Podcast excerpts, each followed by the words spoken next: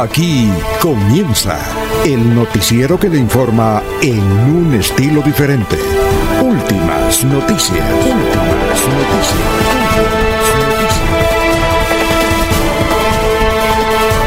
La información analizada por los expertos, sin sesgos, explicada con detalles, sin tanta carreta. Últimas noticias por Radio Melodía, también por Facebook y YouTube Radio Melodía. Director Alfonso Pineda Chaparro.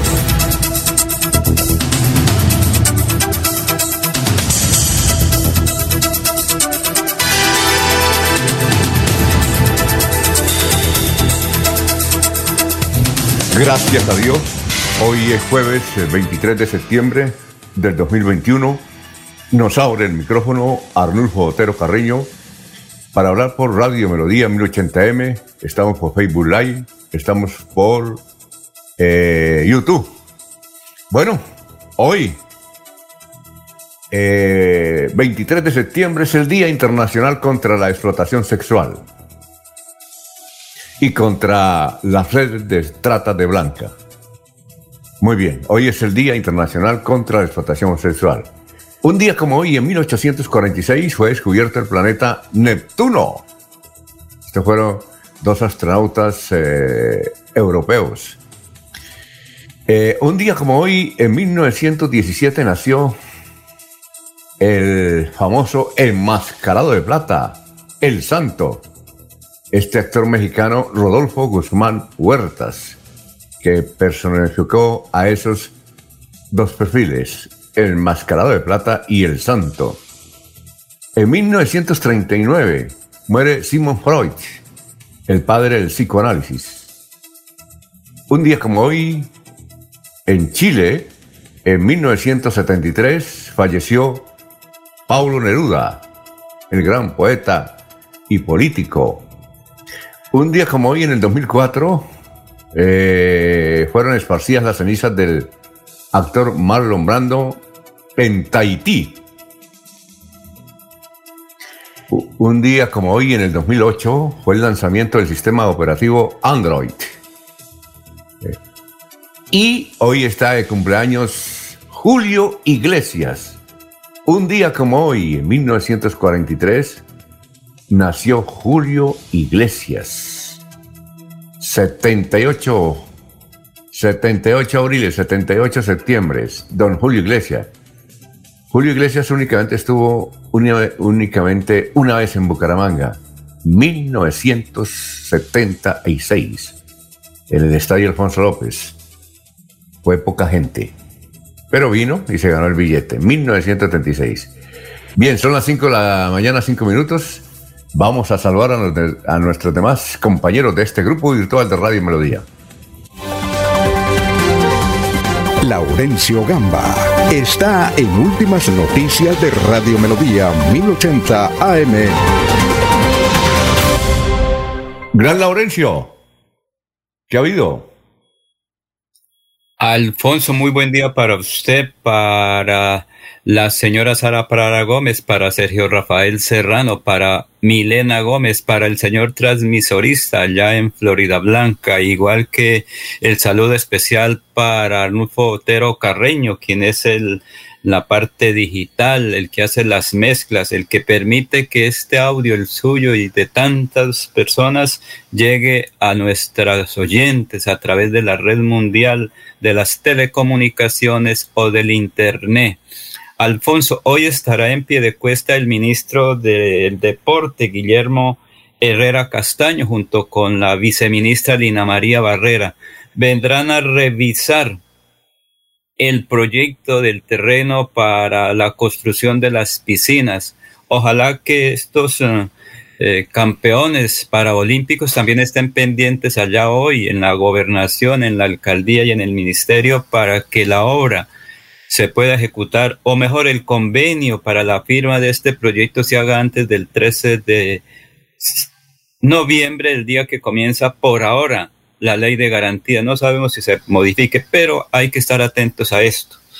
Y transportadores del sur de Santander dicen que pagan adecuadamente el peaje, pero que no se ve reflejado en el arreglo de la vía Barbosa-Bucaramanga. Tiene muchos huecos y se presentan con frecuencia daños en los vehículos, así como accidentes de tránsito. También el abogado Jorgin Celis eh, dice que en el sur de Santander, por las eh, situaciones ocasionadas con la lluvia, se está afectando el turismo, el transporte de carga, así como otras actividades de la gente del sur de Santander. Se requiere también atención de las vías secundarias en el sur del departamento.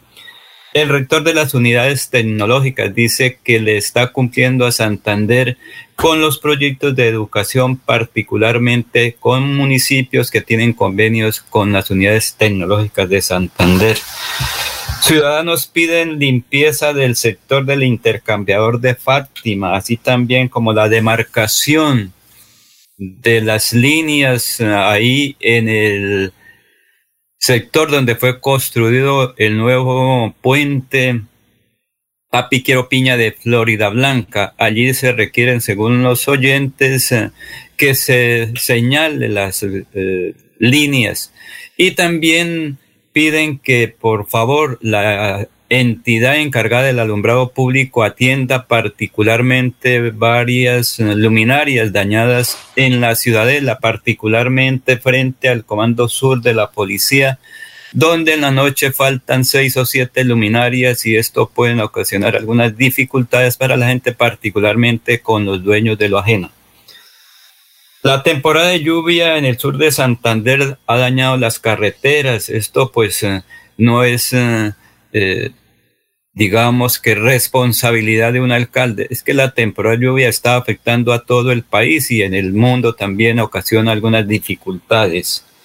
Hoy estarán, como ya se dijo, funcionarios del gobierno nacional atendiendo reclamos de la comunidad de pie de cuesta y que la gente esté atenta también estudiantes de un décimo grado del Colegio Técnico Santo Tomás eh, de municipio de Zapatoca agradecen esa gestión para mejorar la lectura en Santander por parte de la Secretaría de Educación y el gobierno departamental de Mauricio Aguilar, pero que sea este estudiante que nos hable sobre esta actividad que se cumple en el departamento de Santander Juan Camilo Maya Aguilar.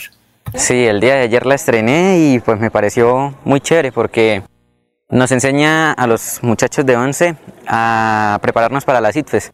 Tienen bastantes preguntas y respuestas tipo ITFES y pues me parecía genial porque nos ahorramos el tener que pagar una, un curso para, pagar, para poder estudiar para, para lectura crítica. El juego trata de preguntas, lectura y vienen preguntas y respuestas de ABC.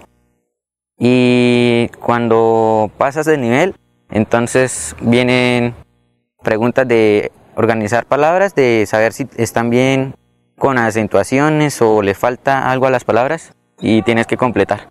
Les conté ayer que había una nueva aplicación y que pues para, para mi hermana pequeña le servía mucho para empezar a aprender a leer porque se le dificulta. 5 de la mañana, 11 minutos. Bueno, muchas gracias. Antes de irnos con el pensamiento del día, vamos a saludar a las personas que ya están eh, escuchándonos. Gustavo Prilla Gómez, un feliz día para todos los colegas oyentes de Radio Melodía.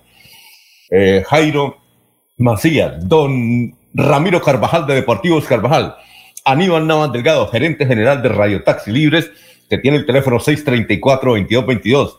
Un saludo para Juan José Rincorón, Lino Mosquera, Peligan, Jairo Alfonso Mantilla, eh, Ciro Vanegas, igualmente un saludo para Sofía Rueda, eh, eh, Pedrito Galvis, Paulito Monsalve, para todos ellos, para Nelson Zipagauta, gracias, gracias por, por escucharnos. Son las 5 de la mañana, 11 minutos. Vamos con el pensamiento del día a esta hora con el distinguido abogado y politólogo santanderiano, además eh, psicólogo, el doctor Luis José Arevalo. Luis José, tenga usted muy buenos días. Muy buenos días, apreciados oyentes y periodistas del noticiero Últimas Noticias de Radio Melodía. La frase de hoy es de San Agustín, escritor, teólogo y filósofo cristiano. quien algún día reflexionó en los siguientes términos. Los hombres están siempre dispuestos a curiosear y averiguar sobre las vidas ajenas, pero les da pereza conocerse a sí mismos y corregir su propia vida. Muy bien, gracias Luis José. Son las 5 de la mañana, 12 minutos. Bueno, empezamos este balance de las noticias con una, un mensaje que nos envía desde Simacota en una finca Armando Neira Esteban. Dice, se me inundó la finca, ayer se desbordaron varias quebradas y realmente estamos en emergencia en Simacota. Ha llovido duro durante las últimas horas. Esperamos eh, la asistencia de los departamentos y las entidades que tienen que ver con los riesgos. Don Armando, muchas gracias. Ante todo, cuídese. Dice aquí perdí cultivos, un poquito ganado me afectó. Gracias, don Armando Neira, por darnos esta información. Y desde luego, para pedirle a las autoridades que si no saben, en Simacota hay una emergencia por el invierno. Bueno, tremendo apagón. En varios barrios de Bucaramanga ayer son más de mil familias afectadas, informó el ingeniero Sergio Fernando Pérez, que lo hemos tenido aquí en la electrificadora eh, que hubo un evento en el centro de la ciudad, entre las calles 30, 30 a la 33 A y las carreras 23 a la 26. Todo lo que es eh, en ese polígono, dijo, tuvimos un evento en redes de media tensión. Eh, pues la gente se cuelga de las redes de energía y eso hace provocar la emergencia que ocurrió anoche entre el barrio, bueno, el barrio Parque de los Niños y la Universidad Industrial.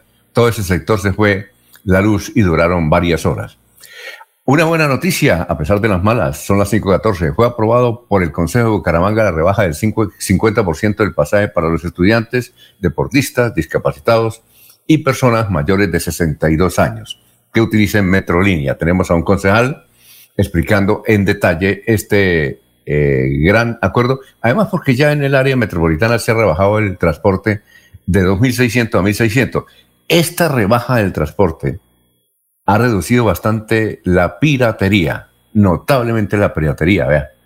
Eh, ya eh, mucha gente que estaba en la actividad de las motos ha vuelto a sus trabajos tradicionales y además la, la paloterapia, porque están utilizando las motos también para los atracos. Estaremos hablando, atención, a partir de las 6 de la mañana, de un fallo, claro que muchos son curiosos del fallo del Consejo de Estado, donde le ordena a Carlos Román ser el nuevo alcalde de Girón. Tenemos a los expertos eh, para analizar en detalle este fallo del Consejo de Estado. Bien, son las 5.15 minutos y eh, ayer se registró un suicidio de un muchacho que se tiró del décimo piso de un edificio nuevo que hay en la calle 42 con carrera 28. En el interior del edificio, él se lanzó, cayó cerca al hall y murió. Respondía el nombre de Edward Andrés Sánchez Rivero, oriundo de Barranca Bermeja. Estaba enamorado y la pareja le dijo que no. Entonces tomó la determinación, creo que tenía 20 años eh, eso fue en el barrio Nuevo Sotomayor, ahí en la calle 42 con carrera 28, calle 42 con carrera 28, eh, diagonal a una funeraria que hay ahí. ¿Qué tal, no? Bien, eh, se registraron lluvias en el área metropolitana en varios sectores, varios barrios se inundaron, actuaron los bomberos y la emergencia se superó. Bien, ayer se reportaron dos muertes por coronavirus en Santander. Eh, Bucaramanga, que venía con cero muertes desde hace cinco días, ayer se informó del fallecimiento de una mujer eh, de 58 años que tenía cáncer en Bucaramanga. Y estas son las 5.16. Y esta es una buena noticia. ¿Recuerdan ustedes que hace 15 años se iba a construir, hace 10 años, amor, se iba a construir un centro comercial en el barrio Fontana? Se llamaba multifamiliar. Lo iba a construir Pedro Gómez el gran urbanizador que debe tener más de 90 años, debe tener unos 95 años. Muy bien. Pedro Gómez y Álvaro Beltrán Pinzón iban a desarrollar ahí en el barrio Fontana, cerca del barrio Provenza, un centro comercial que se iba a llamar multifamiliar. Eh, ese proyecto quedó cojo, no se adelantó, porque Pedro Gómez también eh, pensaba construir el eh, centro comercial Santa Fe en Anillo Vial, pero un asunto de que no pudo comprar un, un predio, eh, estaba muy enredado, él prefirió dejar el proyecto y multifamiliar se vino abajo. Pues bien, la buena noticia es que van a construir un centro comercial dedicado a los outlets. Eh, Bucaramanga es la única ciudad de Colombia donde este sistema de outlet, de comercio de eh, el, outlet, para aquellos que no saben, es donde se venden eh, productos de marca que ya están pasando de moda, pero a un precio supremamente económico. En Pereira, en Medellín, en Bogotá, en Cali, en Barranquilla, todas las ciudades importantes de Colombia, los outlets son un fenómeno en ventas. Son los que más venden. En Bogotá hay como tres centros de outlet. En Medellín hay dos, hay uno en Envigado, que es espectacular, hay otro en Itagüí, los más grandes están en Itagüí, ahí, en el área metropolitana de Medellín. Y en Bucaramanga sí habían fracasado, no sabemos por qué, por falta de visión. Pues bien, se va a construir el centro comercial único y habrá el outlet. Esos outlets, porque la gente inclusive va a Bogotá, Medellín, a comprar en los outlets supremamente marcas eh, de primer orden, sobre todo los jóvenes van a echar más bueno. Entonces, la buena noticia es que este proyecto va a generar 1.500 empleos, eh, porque además eh, se está construyendo un sistema, un, a ver, una tienda grandísima que se empezó en Estados Unidos, en Bogotá, es un fenómeno, también está en las principales ciudades eh, el Price Smart, eh, que es, eh, venden de todo. Este, y es un mercado cerrado, cerrado no registrado.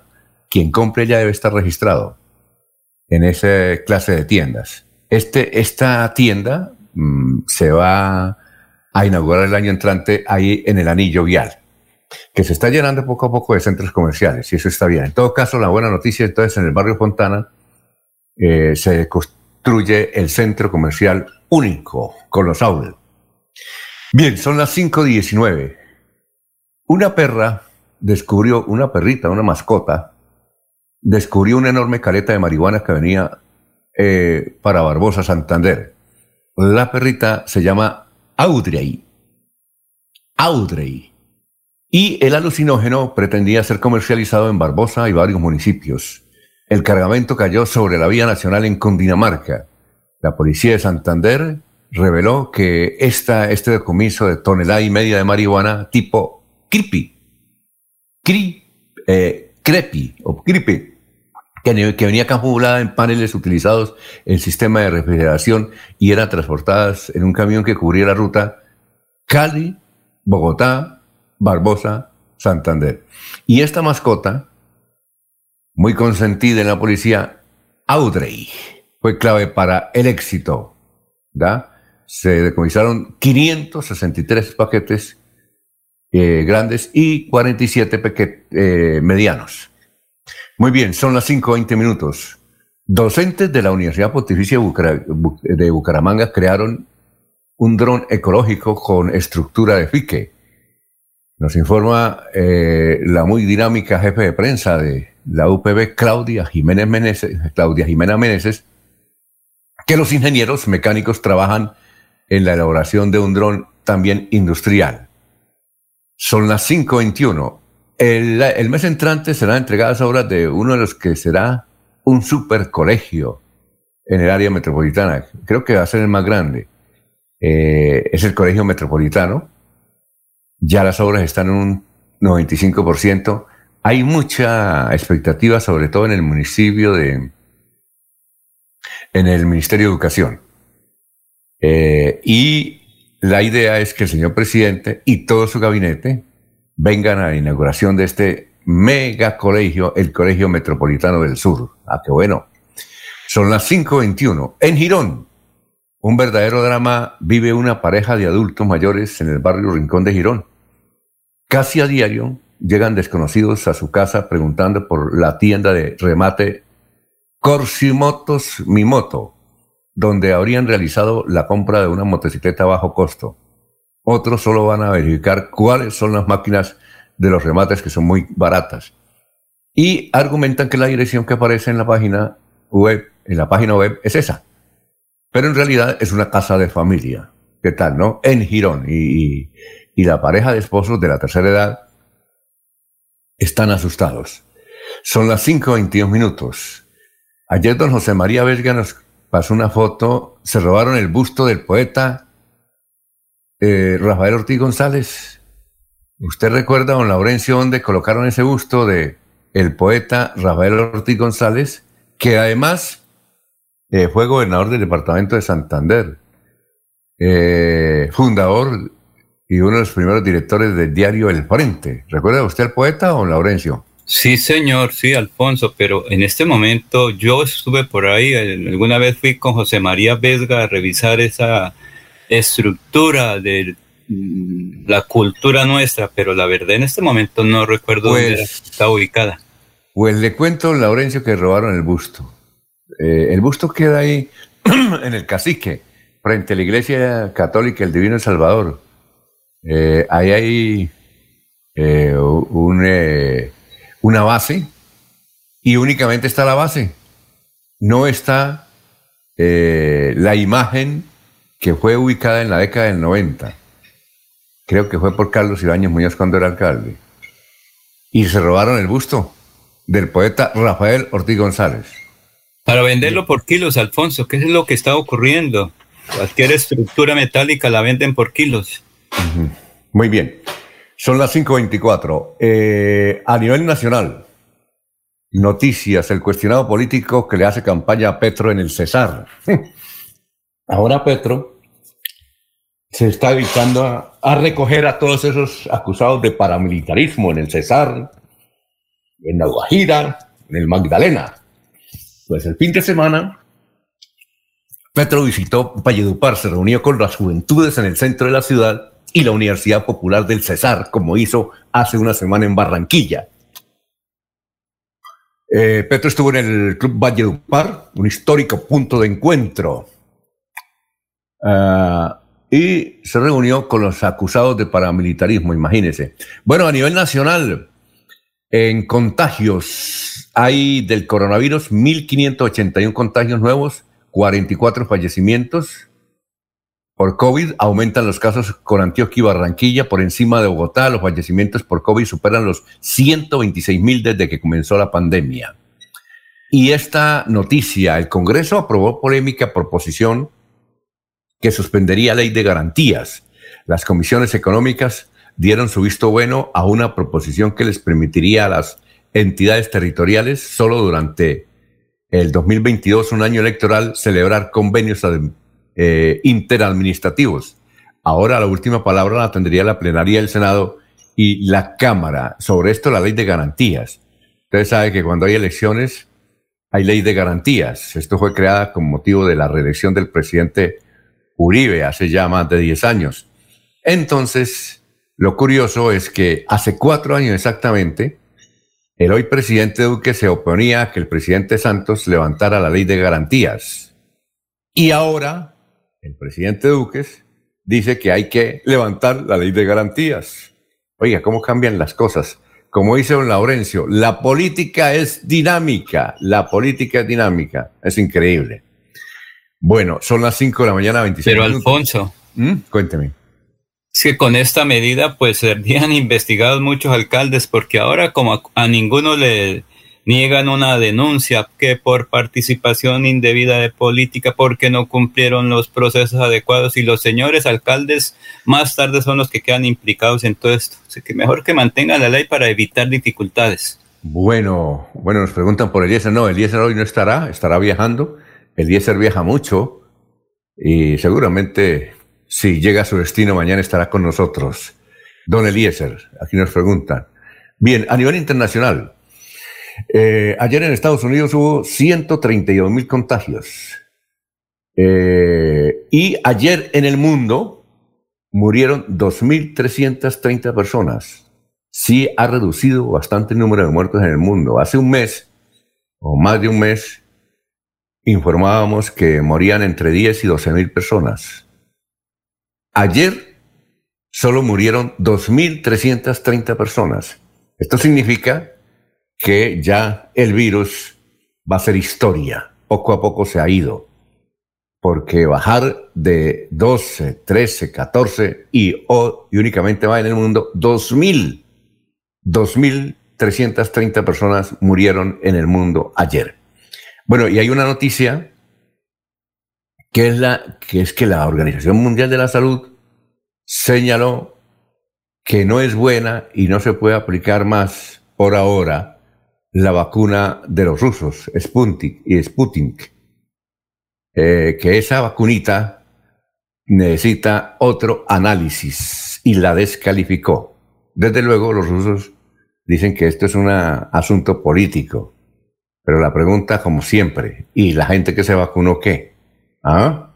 Así es que la vacunita rusa fuera del mercado porque la Organización Mundial de la Salud en un comunicado con rueda de prensa dijo que no va más por ahora.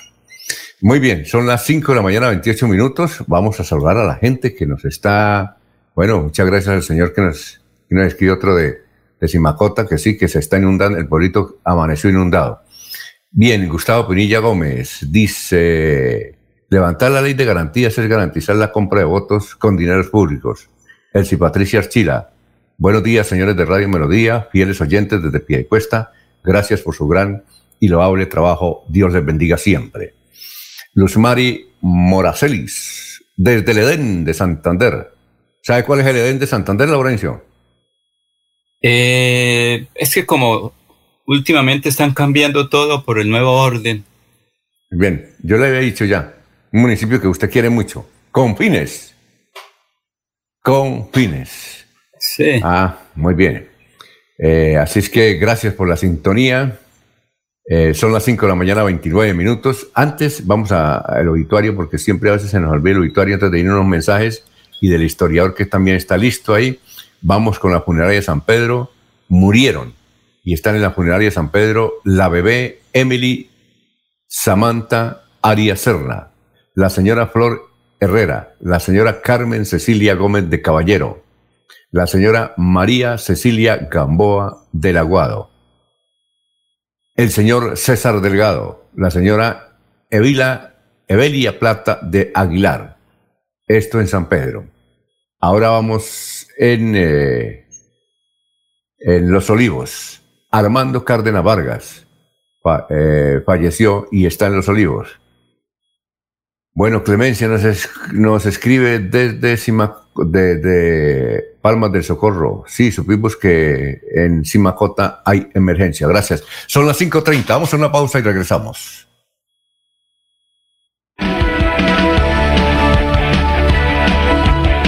Melodía es la radio que lo tiene todo. Noticias.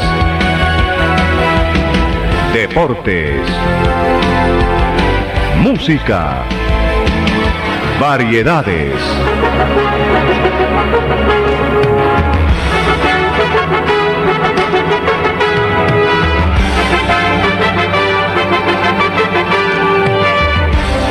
Melodía La Grande.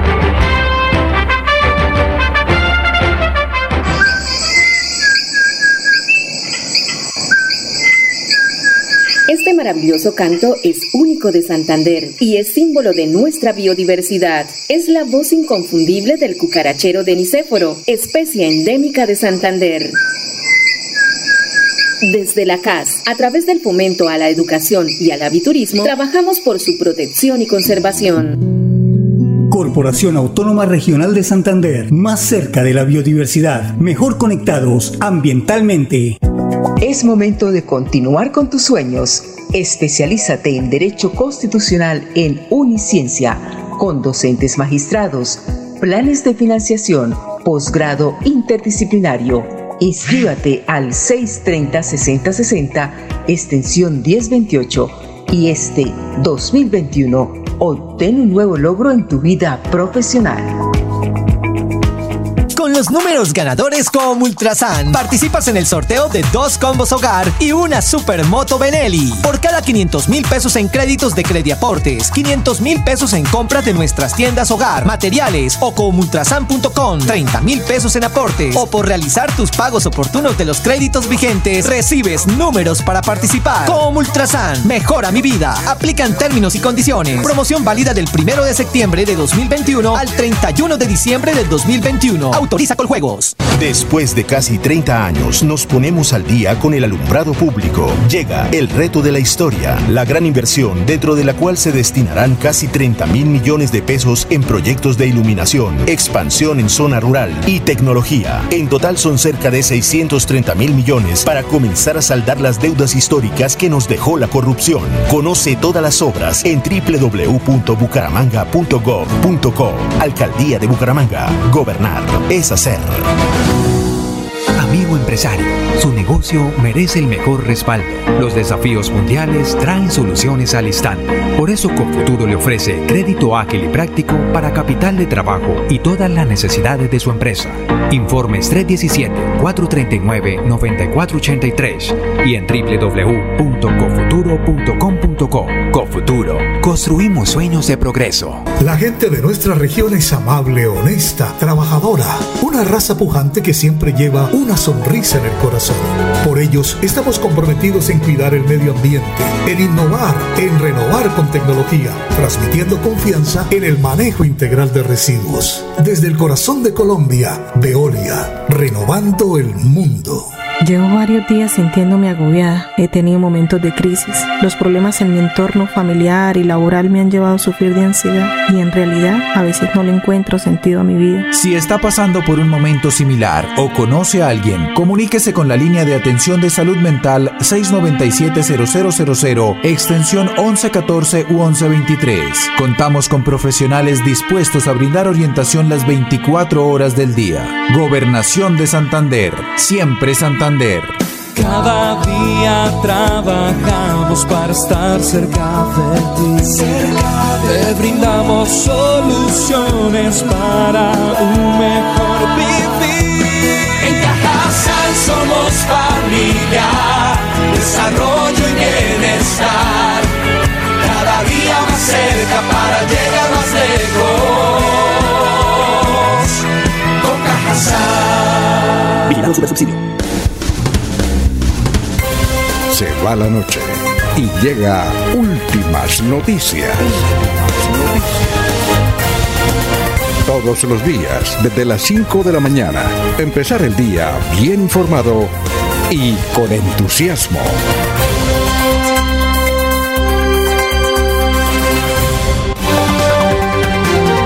Alfonso Pineda Chaparro está en Últimas Noticias de Radio Melodía 1080 AM. Muy bien, eh, antes de ir con el historiador, nos escribe Wilson Mora, nos pregunta que si amanecimos con ley de garantías, le respondemos no, por ahora es un proyecto y un deseo. Eh, Francisca Espinel, buenos días. La cadena de almacenes se escribe Price Smart, Price Smart, funciona con membresía, es decir, que para poder comprar deberá haberla adquirido. Los precios de la membresía anual tienen un costo según la categoría que varía entre 28 y 80 dólares. Sí, señor. En Bogotá eh, es excelente ese, ese servicio en Bogotá y creo que en Medellín también hay. Eh, ha mejorado, es decir, siempre ha estado en el primer lugar en ventas. Bien, eh, vamos con el papel y lápiz, don Laurencio, que ya viene Carlos Augusto González Serrano con la información de la historia en la noticia. Carlos, ¿cómo está? 536, buenos días. Buenos días a la mesa de trabajo y a los oyentes. Hace 50 años esta fue la noticia más importante en Santander. La alcaldía de Bucaramanga, cumpliendo disposiciones emanadas de la Superintendencia Nacional de Precios, clasificó los teatros de la siguiente manera. El Santander será de clase B, el Ana Lucía, Rosedal, Unión y Sotomayor de clase C y el Libertador, Colombia y Gárnica quedaron de clase D. Estos últimos están autorizados para cobrar hasta 5 pesos cuando exhiban películas de estreno. El gobierno nacional aprobó un auxilio de 2 millones de pesos para asegurar la continuidad de las obras de remodelación del estadio Alfonso López. tras gestiones de la Junta Departamental de Deportes, la bancada santanderiana del Congreso y el periodista Mike Forero Nugués. Y hace 25 años fue noticia lo siguiente. Empresas de transporte intermunicipal semi paralizaron sus rutas desde Bucaramanga hacia la costa atlántica y el interior del país debido a las continuas arremetidas de la guerrilla. El ciclista Víctor Hugo Peña se coronó campeón de la vigésimo novena Vuelta de la Juventud Colombiana que culminó en la población de Guaduas, Cundinamarca. Cordial saludo a todos. Siga usted, don Alfonso. Bueno, Laurencio, le cuento que hace, usted hace 50 años estaba en Barbosa, ¿no? Sí, señor. Bueno, pues entonces le cuento cuáles eran los teatros más importantes en 1971 en Bucaramanga. El de, el de Caché era el Teatro Andalucía. Usted alcanzó a conocer dónde quedaba, ¿no? sí, arriba por, por, por eh, cerca del Guarín. El segundo, medio cachezudo, ahí en la calle 34, era el Rosedal. ¿Sí? El otro, el otro de clase media era el Teatro Unión. ¿Recuerda usted dónde quedaba el Teatro Unión? Sí. Carrera 17 con calle 45, eh, ahí donde está la bomba de nuestro amigo. Un saludo para él. Eh, para Jorge, que nos escucha siempre. Un saludo para Jorge Castro. Muy bien. Eh, el otro teatro era el Teatro Garnica. ¿Sabía dónde quedaba? En la carrera 17. ¿Lo alcanzó a conocer o no? Sí, pero cuando llegué a Bucaramanga, que eso era uno, lo invitaban los amigos. Muy bien, el otro teatro era el Teatro Libertador, ¿sabía dónde quedaba? Ah, por la 15 también al fondo, hacia el norte. Sí, en el norte, ahí en un poquito de la quebrada seca, hacia el norte un poquito, a mano derecha. Y el otro teatro era el Teatro Colombia, ¿sabe dónde quedaba? En la Cerca carrera 15, no, carrera 15 con calle 20, 13, algo así de Bucaramanga. Y el otro teatro, a ver, el Teatro Sotomayor. ¿Sabe dónde quedaba? Teatro Sotomayor. Sotomayor, no. Ese quedaba ahí en la calle 36, eh, con carrera 27, a un ladito, calle 37, perdón, con carrera 27, ahí donde hay una estación de servicio ah, de nuestro eh, amigo Cote Cadena. Jorge Serrano. No, Jorge Cote Cadena. Ah, sí, pero enseguida es, creo que es donde hubo una gran edificación, ¿se acuerda que ese era más bien ahí donde estaba el teatro? Muy bien. Por la 27. Esos eran los teatros. Entonces uno llevaba, en ese tiempo yo estaba de novio, llevaba a la novia a cine al Ana Lucía, que era la única parte que dejaban ir a las niñas a teatro, ¿no? Que era el de Caché, y en Barbosa cuando eso comenzaba el Teatro Barbosa de los señores Ariza. Bueno, eh, ¿sabes cuál fue la película que me vi, la primera película que me vi ahí en Teatro Andalucía hace 50 años? No, señor, ¿cuál fue? Cuando las colegialas crecen. Ay, Sagrado Rostro de Cristo. la vio o no? ¿Le tocó ir comulgado a verla? ¿Usted la vio? Por ahí me hicieron verla los amigos cuando llegué aquí a Bucaramanga. Mm, ah, bueno. Perfecto. Cuando las colegialas crecen. Bien, 5.40 minutos. ¿Y usted qué pudo rescatar de la historia y la noticia? Alfonso, pues, eh, eh, lo que usted acaba de decir, la, lo de los teatros en Bucaramanga, que para esa época cinco pesos era el valor del ingreso, que cuando eso a usted le tocó gastar 10 pesos más la mm. comida. No, y el Teatro Garnica daba doblete. Ah. Era, era dos películas. Por los mismos cinco pesos. Generalmente mexicana, ¿no? Sí. El auxilio de dos millones de pesos para el estadio, Alfonso, 50 años con las dificultades del estadio departamental, pero bueno, mire que de todas maneras ahorita recibe 25 mil personas, ahí ya casi queda en su porcentaje general. Y el transporte a la costa, que hace 25 años con dificultades por una y otra cosa, que se presentaba, recuerde que para esa época, además de todo, la parte económica era la parte de inseguridad, con frecuencia salían por ahí.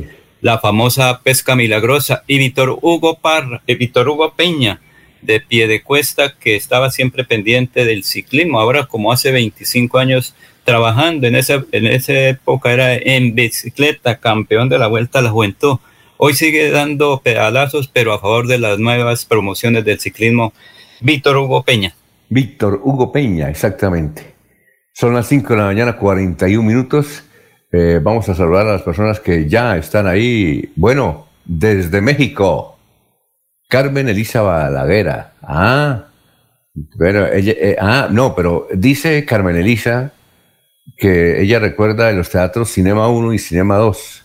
Estos teatros que, que se ubicaron ahí junto al Teatro Santander fueron establecidos en 1980, un poquito más adelante, ¿no? Sí, sí, sí. años. Ya fueron y modernos. El otro, y el otro teatro que también fue establecido en 1980 fue el Teatro Sofía. ¿Recuerda usted el Teatro Sofía? Sí, ¿es por la 34? No, no, no, el Teatro Sofía quedaba ahí en donde es el Colegio Salesiano. Ahí en la Abajo, 15 sí, sí, sí, abajo. Claro. Entonces Carmen Elisa eh, nos dice del cinema. Sí, claro, después aparecieron otros. Sí. Eh, pero Carmen Elisa, muchas gracias. Nos no- ella em, está en México y nos escucha. En México. Bueno, gracias. Son las 5:43 minutos. Eh, a las 6 de la mañana vamos a tener eh, a un abogado que nos va a hablar sobre lo que ocurrió con ese fallo supremamente curioso, pero supremamente curioso del municipio de Girón. Eh, el alcalde Carlos Román regresa. Pero vamos a saludar a, Pero esperemos, a- a Jorge como, Alfonso, esperemos porque todavía no es decisión. no, por eso, a las 6 de la mañana vamos a, Sí, sí, sí. vamos a hablar con alguien que sobre ese fallo, pero por ahora a las 5.43 vamos a saludar como se merece a Jorge. Jorge Caicedo está en Últimas Noticias de Radio Melodía 1080 AM. Hola Jorge, ¿cómo está? Muy buenos días. Alfonso, muy buenos días. Como todos los días, feliz de compartir con ustedes este espacio de últimas noticias y poder llegar a toda la audiencia de Radio Melodía. Una cifra para comenzar con información, una cifra que es noticia de esta hora en el departamento de Santander, son los 81.046 vacunas contra la COVID-19 que distribuyó la gobernación de Santander a los 87 municipios del departamento.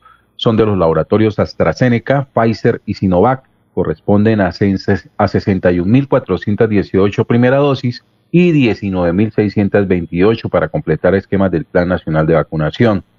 Santander no ha recibido aún el lote de vacunas de Moderna que le corresponden de las 689.220 que llegaron el pasado lunes eh, 20 de septiembre a Colombia. El viceministro de Salud Pública y Protección de, Ser- de Servicios, Luis Alexander Moscoso, aclaró que se destinarán inicialmente para segundas dosis y para jóvenes de entre 12 y 17 años, si lo autoriza el INVIMA. Sí, eh, hoy, hoy título de vanguardia que por un papelito todavía están eh, en depósito. Oye, ¿y esas vacunas no pierden vigencia? No, señor, no, porque en vez viene en un proceso de ultracongelación eh, y para disponer de ellas, pues obviamente hay todo un protocolo eh, o un proceso para eh, habilitarlas para la aplicación y, hacer uso de ellas. Mientras permanezcan en su container original, mm, bajo las condiciones de, de conservación que, que así requieren, pues no hay ningún riesgo. Muy bien, un saludo a don Jesse Uribe, que se encuentra en la ciudad de Bucaramanga. Está descansando unos días aquí en la ciudad bonita, mientras se prepara para una gira en Estados Unidos. Ya tiene conciertos establecidos en más de 15 ciudades en Estados Unidos. Hay que indicar que Jesse Uribe arrancó su estelar jornada de éxitos justamente en Nueva York.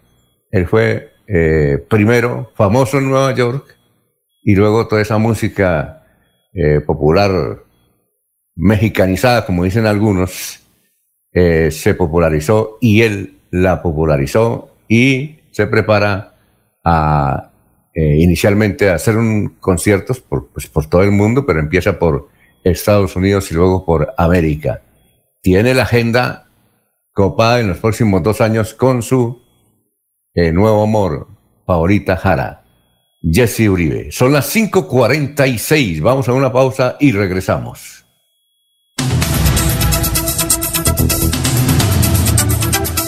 Después de casi 30 años, nos ponemos al día con la infraestructura educativa. Llega el reto de la historia, la gran inversión, dentro de la cual se destinarán casi 20 mil millones de pesos para los colegios Politécnico, San José de la Salle, Bosconia Santa Rita y Camacho Carreño. En total son cerca de 630 mil millones para comenzar a saldar las deudas históricas que nos dejó la corrupción. Conoce todas las obras en www.bucaramanga.gov.co. Alcaldía de Bucaramanga. Gobernar es hacer. Es momento de continuar con tus sueños. Especialízate en Derecho Constitucional en Uniciencia, con docentes magistrados, planes de financiación, posgrado interdisciplinario. Inscríbate al 630-6060, extensión 1028, y este 2021 obtén un nuevo logro en tu vida profesional.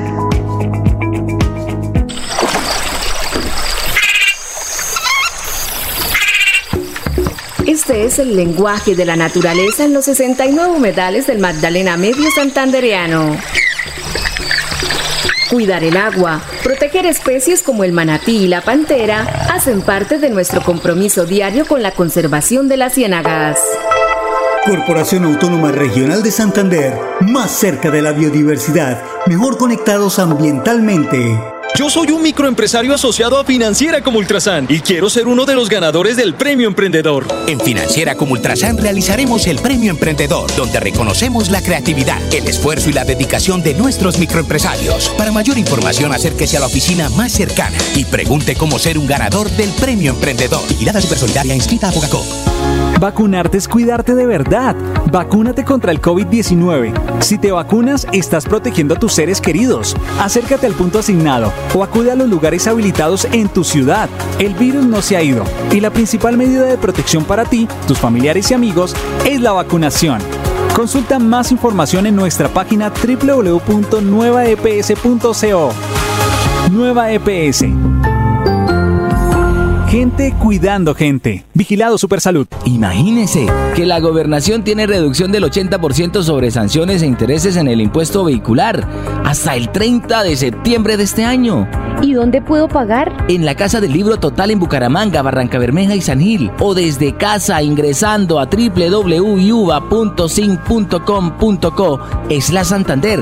También en cualquier punto Baloto, Efecto y Éxito. Aproveche y pague su deuda de impuesto vehicular. Se va la noche y llega últimas noticias. Todos los días, desde las 5 de la mañana, empezar el día bien informado y con entusiasmo.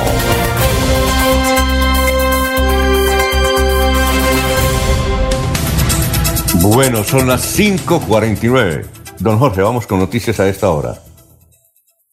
Don Alfonso, eh, un dato que reveló la Contraloría de Bucaramanga en el pasado foro de seguridad que se realizó el lunes anterior en, aquí en Bucaramanga, eh, a nombre del Congreso de la República, de la Cámara de Representantes, en una gestión que realizó el parlamentario Oscar Villamizar, reveló que sigue aumentando el rublo eh, que tiene la alcaldía de la ciudad para el, Fondo de Seguridad Ciudadana. Eh, hasta diciembre de 2020 se tenían más de 16.798 millones de pesos, pero según la última certificación a corte del 22 de septiembre de este año, ya hay más de 24 mil millones de pesos. Rolando Noriega, Contralor de Bucaramanga, indicó que desde la entidad se dieron hallazgos de tipo disciplinario y administrativos por falta de gestión. En el foro de seguridad realizado esta semana, se reveló que Bucaramanga tiene un déficit de cámaras de seguridad de 800 y algunas de ellas no sirven. Según la misma alcaldía, el 30% de la ciudad no tiene cornetas ni frentes de seguridad. Oye, hay una cosa curiosa en esa convocatoria de los exámenes para la alcaldía, para la Contraloría de Bucaramanga. Eh, a propósito, ¿usted sabe cuándo y dónde son los exámenes? Los exámenes se, están realizando esta semana, don Alfonso. Sí, ya empezaron los de la, de Santander que fueron antes de, fueron, eh, a ver, hoy estamos a jueves, fueron el martes en Neomundo. Sí. ¿Y para los de Bucaramanga cuándo son? No, no tengo información del de Bucaramanga, tengo el listado que publicó el, proceso. Sí, el, alcalde, el, Consejo publicó ya los que quedaron. ¿Sabe? En los que quedaron hay una curiosidad, Jorge. ¿Sabe cuál es la curiosidad? Es que admitieron la hoja de vida del actual Contralor de Santander, el doctor Carlos Fernando Carlos Pérez. Fernando. Sí, la, la admitieron. Y nos habían dicho que legalmente no podía inscribirse, pero sí la admitieron. Ahí, ahí viene otro chicharrón Está entonces. relacionado. ¿Ah? Está ¿Cómo? relacionado dentro de los 75 que fueron favorecidos. Sí, él está. Yo, yo lo primero que miré fue a ver si él estaba ahí. Y sí, sí estaba. Eh, porque nos habían dicho que ningún contralor territorial podía inscribirse simultáneamente a un concurso eh, para presentar exámenes ni aspirar. Vamos a ver qué ha sucedido. No sabemos qué sucede con eso. Bueno, Laurencio, noticia 552. Alfonso, el secretario general de las TID de, Flo- de Piedecuesta, Jaime Rodrigo Páez Rangel, alcalde encargado que hoy es el, eh, digamos, la noticia, porque estará el ministro del Deporte, ¿Por qué, Guillermo. oiga, ¿por qué alcalde, ¿por qué alcalde encargado? ¿Qué le pasó a Mario José? No, el otro está haciendo gestiones en Bogotá, Alfonso. Ah, ya. Sí, sí. Pero hoy se reintegra el alcalde Mario José y estará pendiente, porque también es posible que esté la viceministra del Deporte, Lina Barrera, ahí en Piedecuesta en ese importante proyecto, pero que sea este funcionario el que nos hable sobre la actividad que cumple hoy el Ministerio del Deporte en Piedecuesta. Eh, dando cumplimiento al compromiso y a la palabra del gobierno municipal y de nuestro alcalde Mario José Carvajal, se viene trabajando conjuntamente con la gobernación y con el Ministerio del Deporte para sacar adelante y hacer realidad el proyecto del complejo acuático. Por eso el día de hoy es grato eh, tener en nuestro municipio la visita del señor ministro del Deporte con el cual haremos inicialmente una visita al barrio La Argentina, donde se contempló y se diseñó inicialmente este proyecto. Allá analizaremos y revisaremos todas las situaciones que se han presentado y que han impedido hasta la fecha que el proyecto tenga un inicio real. Además, después de culminar esta visita, visitaremos también un lote de propiedad del municipio que el alcalde ha ofrecido como alternativa ante la eventualidad de que en el sitio inicialmente proyectado no pueda ejecutarse. Esta otra alternativa de ubicación es un lote que queda en la zona de la vereda Guatiguará, unos metros abajo del centro de formación del Sena o de Puerto Nuevo, un punto también que es muy conocido. Con este trabajo mancomunado que se desarrolla de la mano del gobierno municipal, el gobierno departamental y el Ministerio del Deporte, esperamos y tenemos la eh, absoluta seguridad que cumpliremos con nuestros deportistas, especialmente con los deportistas paralímpicos que tantas glorias le han dado y le siguen dando al deporte nacional. Muy bien. Eh, ojalá que hoy se establezcan los parámetros, que quede eso grabadito, que quede eso escrito, para después no haya desencantos.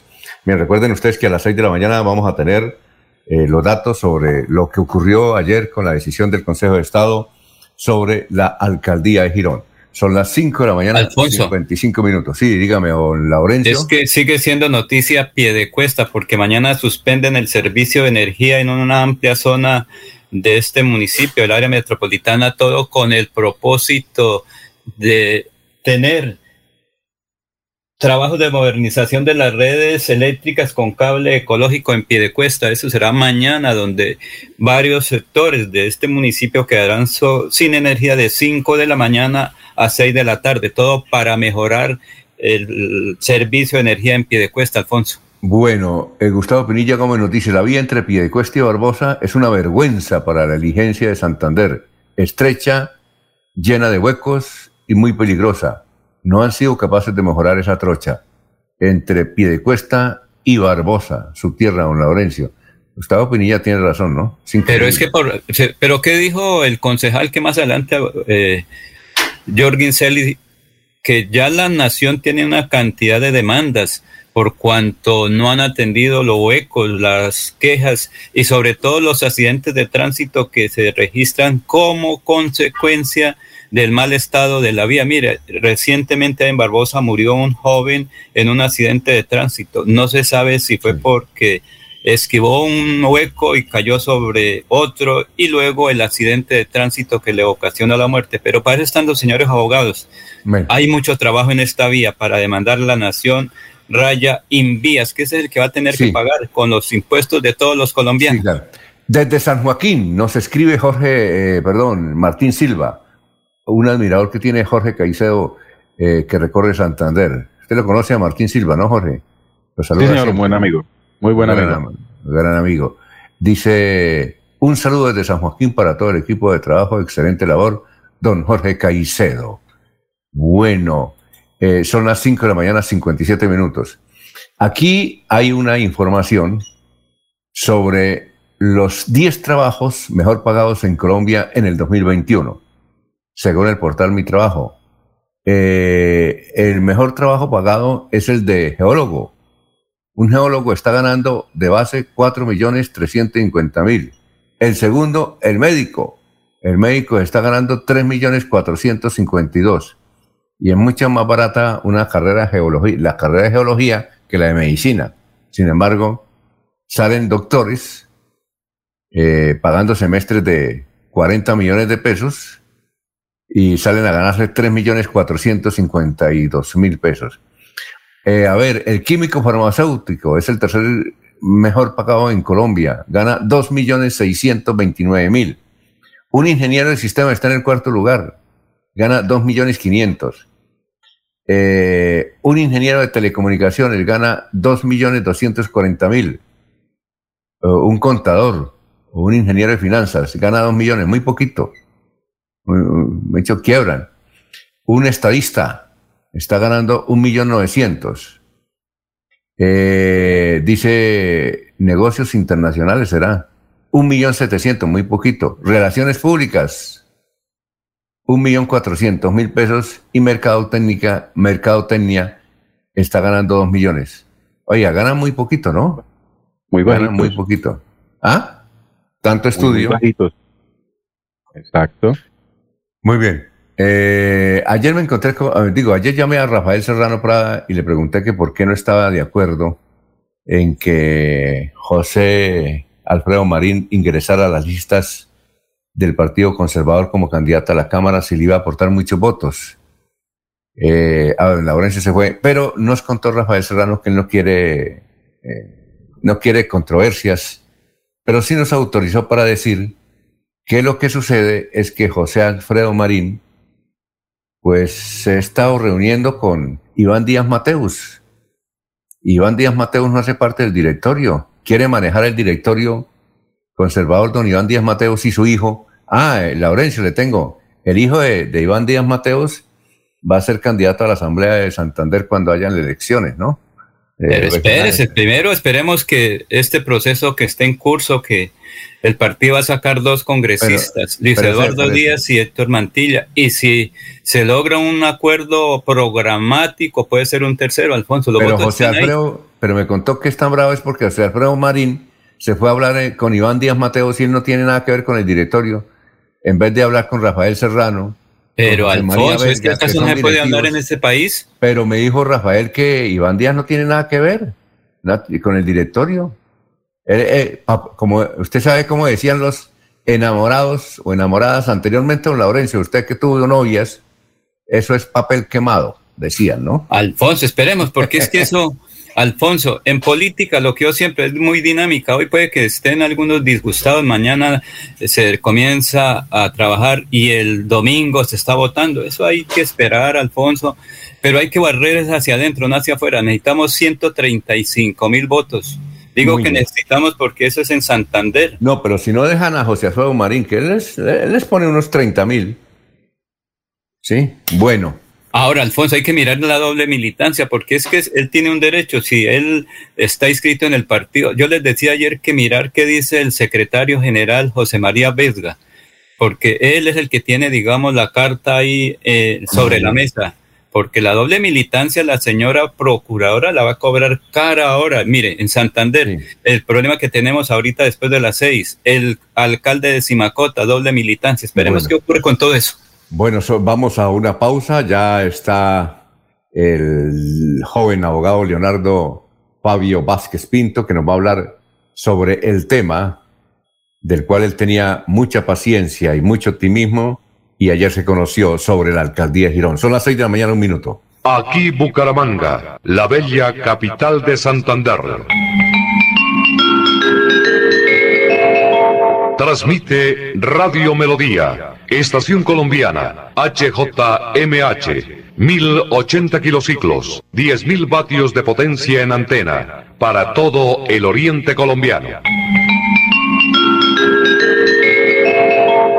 Cadena Melodía, la radio líder de Colombia. Después de casi 30 años, nos ponemos al día con la doble calzada La Virgen La Cemento. Llega el reto de la historia, la gran inversión, dentro de la cual se invertirán cerca de 80 mil millones de pesos para mejorar la movilidad en el norte de la ciudad. En total, son cerca de 630 mil millones para comenzar a saldar las deudas históricas que nos dejó la corrupción.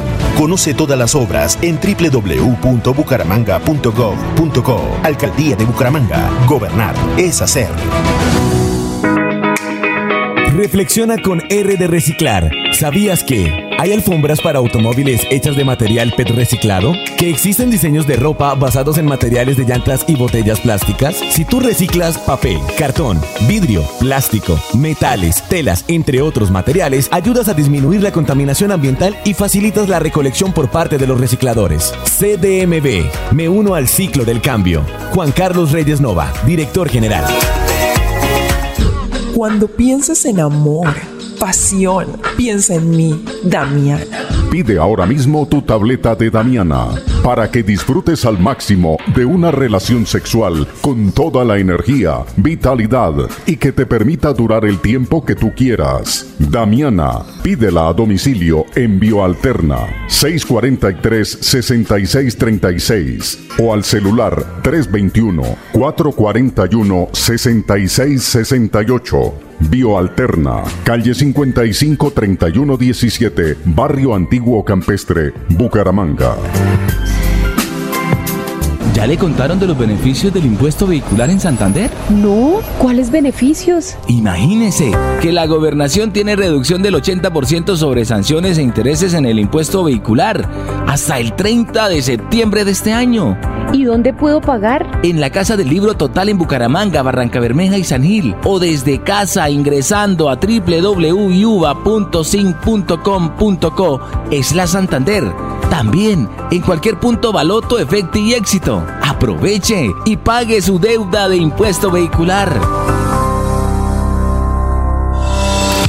Queremos que disfrutes de un servicio de energía confiable y de calidad. Por eso trabajamos en el mantenimiento de la infraestructura eléctrica, para que estés informado oportunamente de las fechas y horarios de las suspensiones del servicio de energía.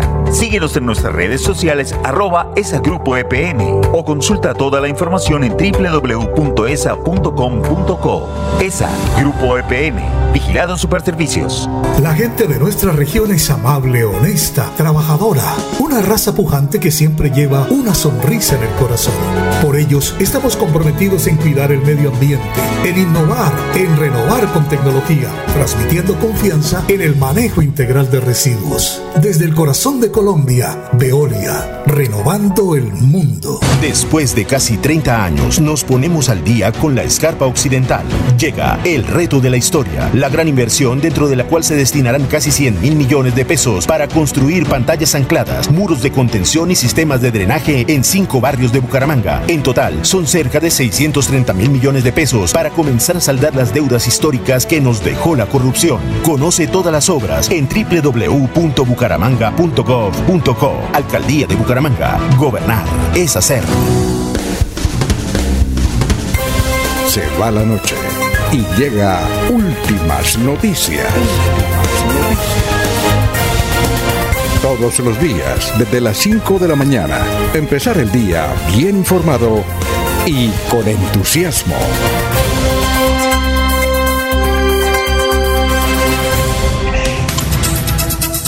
Muy bien, son las 6 de la mañana, 6 minutos. Bueno, eh, saludamos ante todo a Leonardo Fabio Vázquez Pinto, joven abogado santanderiano, que ayer se logró, logró un éxito y es eh, después de haber elecciones donde eligieron a Julia Rodríguez como alcaldesa de Girón. Ahora el Consejo de Estado dice que todo volvió como antes y que y cuando se dice como antes es que el doctor eh, Carlos eh, Román es el nuevo alcalde, es, perdón, sigue siendo alcalde.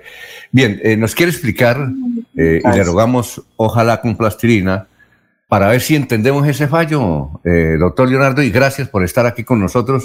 Y además felicitaciones, porque no es fácil luego de un proceso electoral que usted haya logrado revertir eso. Buenos días. Bueno, Alfonso, muy buenos días para usted, Jorge, que lo veo conectado, y Laurencio y todos los oyentes. Eh, efectivamente, el día de ayer ya se conoció cuál es la postura del órgano de cierre en segunda instancia de lo que fue este proceso en favor de Carlos Alberto Romano Ochoa. Eh, señalar primero que todo para poder entender, como lo dice usted, Alfonso, con plastilina, es eh, contextualizarnos qué fue lo que ocurrió y cuál fue toda esta línea de tiempo de lo que vino pasando desde el momento en que se elige Carlos Román como alcalde hasta lo que ocurrió el día de ayer. Es así que podemos recordar que una vez Carlos Román fue elegido alcalde de Girón, estando dentro del término, le interpusieron una acción de nulidad electoral sustentados en que él había incurrido en doble militancia. El Tribunal Administrativo de Santander en su momento, en fallo de primera instancia, negó la demanda de nulidad electoral. Sin embargo, los, eh, el demandante interpuso el recurso de apelación que fue resuelto y aquí es importante tener en cuenta la fecha, el 3 de diciembre de 2020, la sección quinta del Consejo de Estado eh, terminó resolviendo el recurso de apelación de nulidad electoral, donde determinó que sí se configuró la doble militancia y en consecuencia anuló la elección de Carlos Román y como consecuencia de esta decisión se ordenó que se eh, existieran unas nuevas elecciones y fue la que llevó a, cabo, eh, a, la que llevó a la alcaldía a la doctora Julia Rodríguez. Ahora bien, cuando se tuvo conocimiento de este fallo, que recuerdo estuvimos nuevamente en sus micrófonos eh, y en este espacio hablando de lo, de, lo, irrisorio y, lo apartado totalmente de la misma jurisprudencia de ese fallo que tomó por sorpresa la, la sección quinta del Consejo de Estado pues observa que ellos lo que terminaron haciendo fue dándole validez probatoria al acto de inscripción. Me explico. Eh, un error que se cometió en la inscripción de Carlos Román Alcalde tuvo que ver con que al momento de diligenciar el formato de inscripción, la persona que realizó la, inscripción, que obviamente no es el candidato porque él está en sus ocupaciones, eh, eh, diligenció afiliación política y colocaron Partido Verde. Ese fue el error que se cometió. Pero el, el acto de inscripción, el documento de inscripción, no es el documento para poder acreditar la militancia de un partido. Eso era lo que llamaba poderosamente la atención, que la sección quinta dijera que, ese, que con ese documento se comprobaba cuando el mismo Partido Verde estaba certificando que no era militante, que él había renunciado un año antes a las elecciones, que no solamente renunció a su curul, sino que también había renunciado a la militancia del partido. Tuvo más peso el acto de inscripción que la misma certificación del Partido Verde y pues cuando uno observa un, un fallo de este tipo, afortunadamente existe medios constitucionales para poder salvaguardar los derechos fundamentales como la acción de tutela.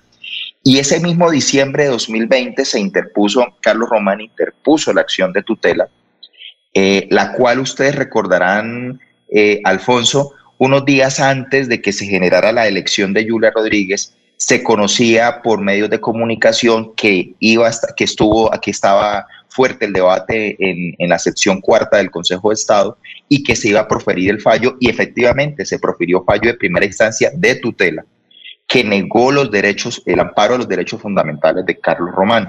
Sin embargo, cuando sale ese fallo de primera instancia de tutela, existieron dos salvamentos de voto donde le daban la razón a Carlos Román, donde decían que esa tesis no era de esa manera, que así no se comprueba la, la doble militancia, que la doble militancia este era una institución jurídica definida para partidos políticos, pero no para inscripción de coaliciones, como fue la, la, forma en que se inscribió la candidatura de Carlos Román.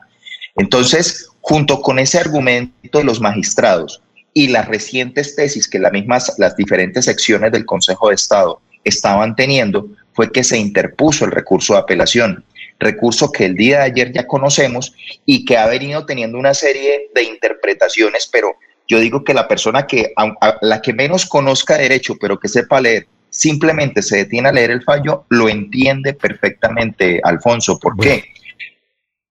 Porque primero, lo que está diciendo el Consejo de Estado es, primero está revocando el fallo de primera instancia de tutela, lo revoca, le dice, el que negó los derechos fundamentales lo revoco y en consecuencia sí amparamos los derechos fundamentales porque sí se violaron derechos fundamentales a Carlos Román, particularmente el debido proceso y a elegir y ser elegido.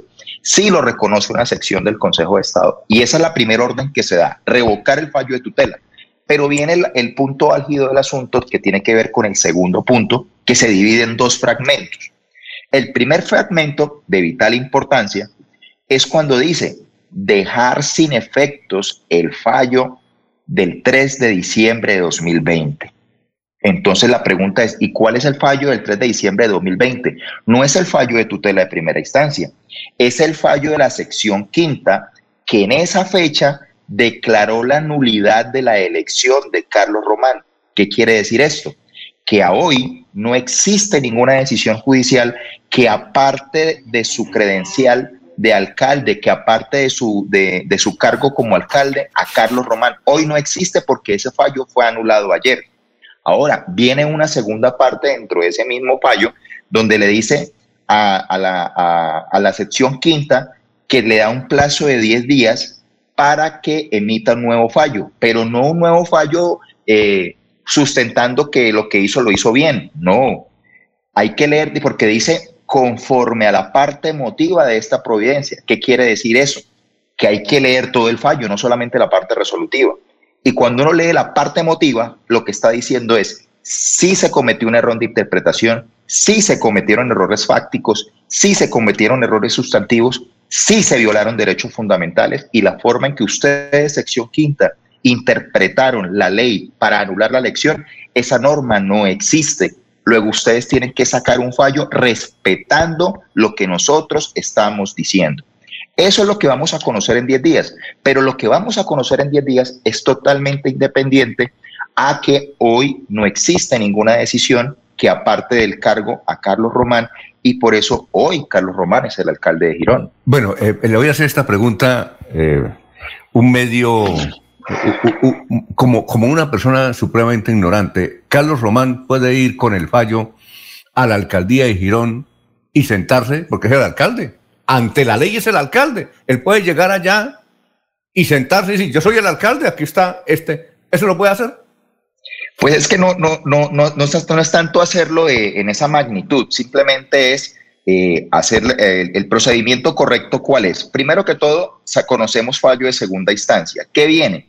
Como le está dando una orden de revocar a la sección tercera, que fue la que es la que conoce la tutela en primera instancia, ellos deben sacar ahora un auto de, eh, de cúmplase. Ellos van a cumplir lo que le está diciendo eh, su superior jerárquico en, sede de tutela para que ellos emitan nuevamente una orden. Claro, ahorita viene una serie de tiempos que hay que esperar eh, y una vez la, la, se, confirme, no, una vez el, el, el fallador de instancia a quien están revocando emita esa decisión, ya queda totalmente ejecutoriado el fallo de tutela y a partir de ese momento ya Carlos Román puede empezar a exigir estar dentro de su puesto como alcalde de Girón.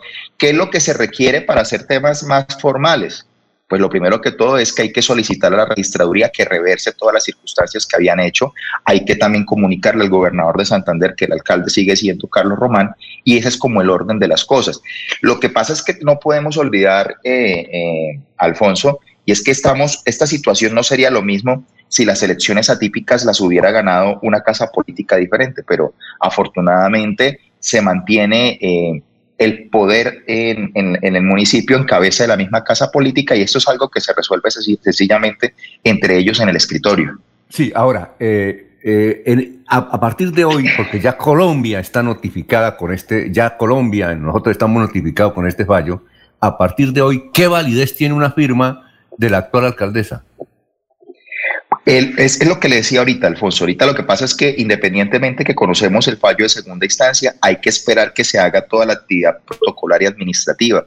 eh, judicial, que es que el juez de primera instancia reconozca y emita el auto de obedézcase y cúmplase, porque primero le están dando una orden al de tutela. Ojo, nosotros le revocamos, ahora cumpla usted.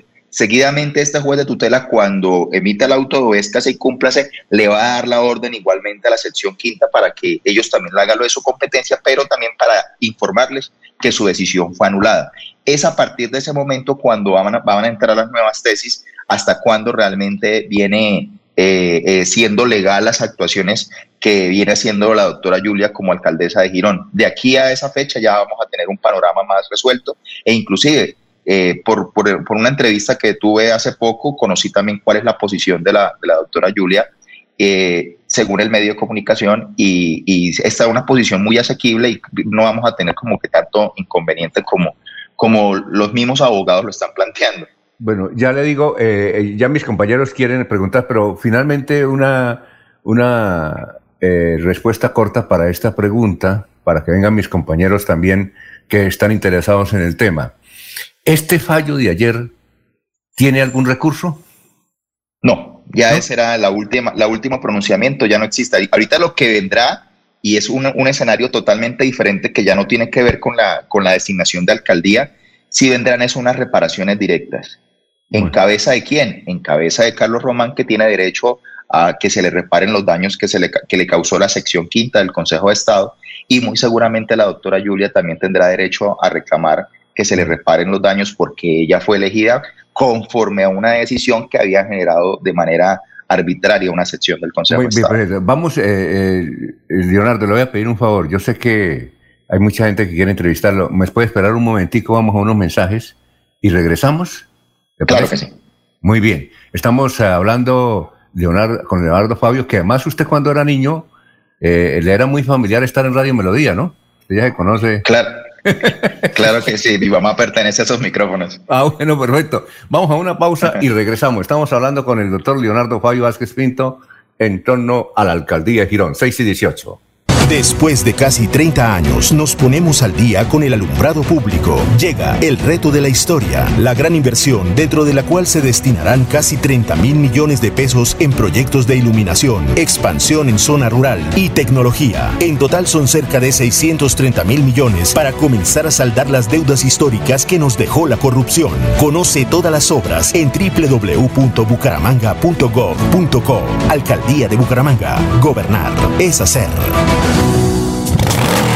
Gánate una Supermoto Benelli con los números ganadores como Ultrasan. Por cada 500 mil pesos en créditos de Crediaportes, 500 mil pesos en compras de nuestras tiendas hogar, materiales o comultrasan.com. Y por realizar tus aportes o pagos oportunos de los créditos vigentes, recibes números para participar en nuestros sorteos. Entregamos dos combos hogar y una moto Benelli. Como Ultrasan, mejora mi vida. Aplican términos y condiciones. Promoción válida del 1 de septiembre de 2021 al 31 de diciembre del 2021. Autoriza con Es momento de continuar con tus sueños.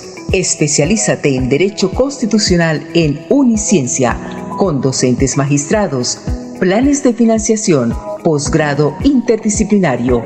Inscríbate al 630-6060, extensión 1028 y este 2021 obtén un nuevo logro en tu vida profesional. Si todos hacemos lo propio, habrá alimento limpio, justo y siempre. Yo como lo que se da en mi tierrita. Yo le compro es a los campesinos. Yo no cambio una arepa de maíz o un ajiaco por nada del mundo. Yo prefiero comida fresquita y natural. Sustenta, porque todos podemos ser amigos del campo, la salud y la naturaleza. Corporación Autónoma Regional de Santander. Más cerca, mejor conectados ambientalmente. Prevenga enfermedades como sarampión o rubeola vacunando a sus pequeños en edades de 1 a 10 años. La Secretaría de Salud Departamental invita a los padres de familia a que acudan con sus niños a la IPS o centro médico más cercano de su hogar. La vacunación trasciende barreras y es gratuita en los 87 municipios de Santander. Siempre adelante. Siempre Santander. Yo soy un microempresario asociado a Financiera como Ultrasan y quiero ser uno de los ganadores del Premio Emprendedor. En Financiera como Ultrasan realizaremos el Premio Emprendedor, donde reconocemos la creatividad, el esfuerzo y la dedicación de nuestros microempresarios. Para mayor información, acérquese a la oficina más cercana y pregunte cómo ser un ganador del Premio Emprendedor. Vigilada Supersolidaria inscrita a Bogacop. Después de casi 30 años, nos ponemos al día con la infraestructura educativa. Llega el reto de la historia, la gran inversión, dentro de la cual se destinarán casi 20 mil millones de pesos para los colegios Politécnico, San José de la Salle, Bosconia Santa Rita y Camacho Carreño. En total son cerca de 630 mil millones para comenzar a saldar las deudas históricas que nos dejó la corrupción. Conoce todas las obras en www.bucaramanga.gov.co. Alcaldía de Bucaramanga. Gobernar es hacer.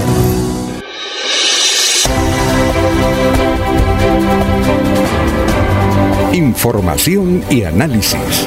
Es el estilo de Últimas Noticias por Radio Melodía 1080 AM.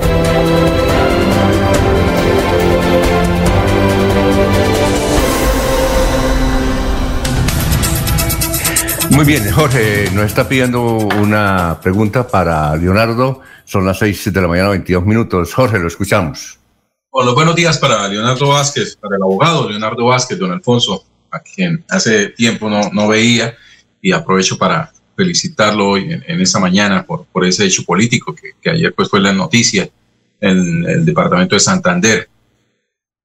Escuchando la, las tesis que ha planteado hasta ese momento eh, y alejándome obviamente de lo que se viene dentro del proceso de Carlos Román, nos podemos atrever que, a decir que en este momento Girón tiene dos alcaldes democráticamente elegidos para el mismo periodo, porque no ha surtido efecto todavía un, acto que, que anule la elección de Julia Rodríguez como alcaldesa de Girón.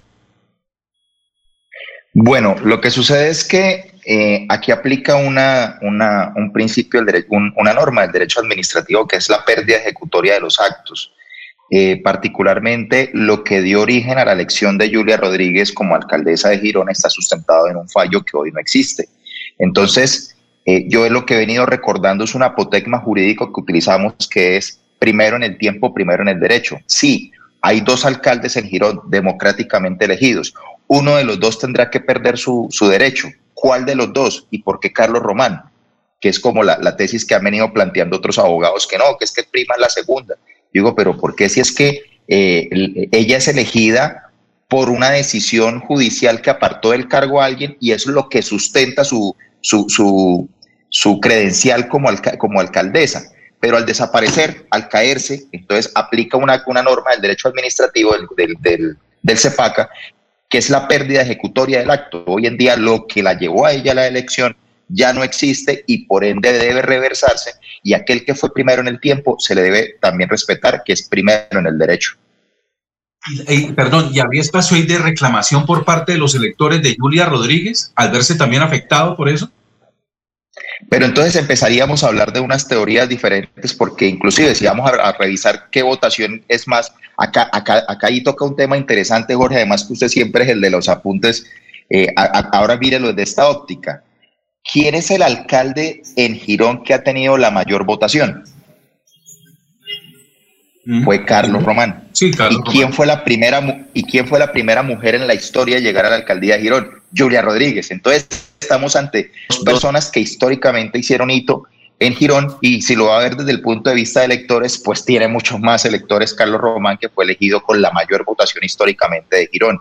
Entonces, pero eso no se mide de esa manera, eso no es abrir un nuevo tema de, de debate, simplemente que infortunadamente eh, se asalta la buena fe de quienes participaron a esas elecciones, de buena fe, lo digo así, se, ellos, ellos se presentan en virtud de una decisión judicial pero que infortunadamente al llamar al orden a esos muchachitos de la sección quinta que cometen un tan grande como esa inseguridad que generaron y la falta de legitimidad que llevaron a, al municipio de Girón a que hoy todavía entre eh, la, la, la, gente pensando que no, que el destino es otro, que otra cosa, inclusive se han atrevido a manifestar que van a haber elecciones. Entonces, es, esas son las consecuencias que genera la responsabilidad en la que el Consejo de Estado y por eso el Estado ahorita, ahorita procede con manera de reparación directa, no solamente por el tiempo que Carlos estuvo fuera de su, sino también presionan Julia, es porque hizo elegir fue conforme a confiar que esa decisión, sección quinta había emitido, estaba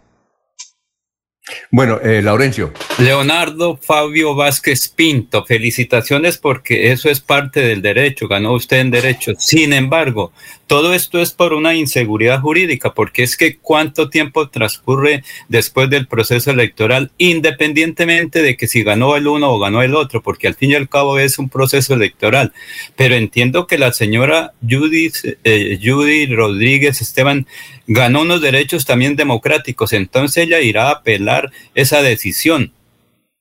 Sin embargo, hay que esperar, dice, ocho días para conocer sobre el tema, porque usted ganó, sí, un proceso en este momento, una tutela, pero no ha ganado todo porque creo y entiendo. Sin embargo, aquí otro abogado me dice, es que en ocho días se conoce la real situación, si se acepta ese concepto que tienen ustedes a través de su alegato jurídico y si no es aceptado, sigue siendo la señora Judy la alcaldesa, porque es que en este momento, por ese, eh, eh, digamos que inseguridad jurídica que eh, sí, la gobernación de Santander mediante un acto convocó a elecciones, la registraduría mediante otro acto administrativo también convocó a elecciones. Todo eso tiene un costo. ¿Quién finalmente va a, pagar todo esto? Porque la señora Judith, que es la alcaldesa actual, según el último proceso electoral, ganó un espacio político independientemente que sea de la misma casa o no, porque esto es jurídico, como lo ha hecho usted en derecho. ¿Y cuál es la pregunta? Eh, eh. Laurencio, ¿cuál es la pregunta?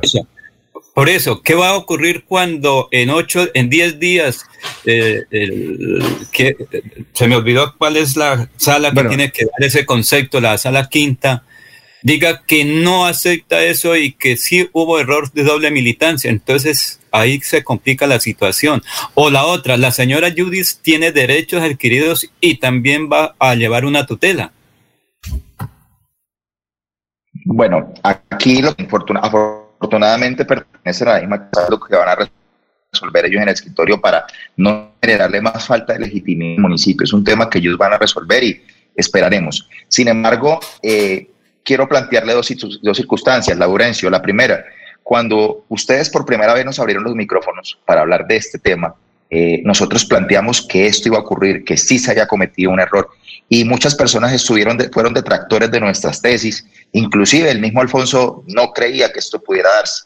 Ya al día de hoy de reconocerse que sí teníamos la razón, pues ya por lo menos la información que nosotros entreguemos tiene beneficio de duda de manera favorable. Eh, establecer una teoría de que esto puede cambiar en 10 días, eh, pues es, decirle a la persona que de pronto lo está informando Laurencio que tiene que leerse el fallo completo y si no lo tiene con mucho gusto lo compartimos para que ustedes también lo publiquen. El fallo es muy claro. Sí pasan dos cosas muy, muy, muy relevantes. Cuando se interpone una acción de tutela contra cualquier entidad eh, administrativa, inclusive contra un mismo medio de, de, comunicación, porque ustedes también en algún momento han recibido tutelas, pasan, aquí abro otro paréntesis, pasan dos fenómenos. Por un lado, lo conocen son jueces administrativos o jueces del circuito. Ellos tienen un término muy perentorio para, para responder esas tutelas. Ese término nunca pasa de un mes.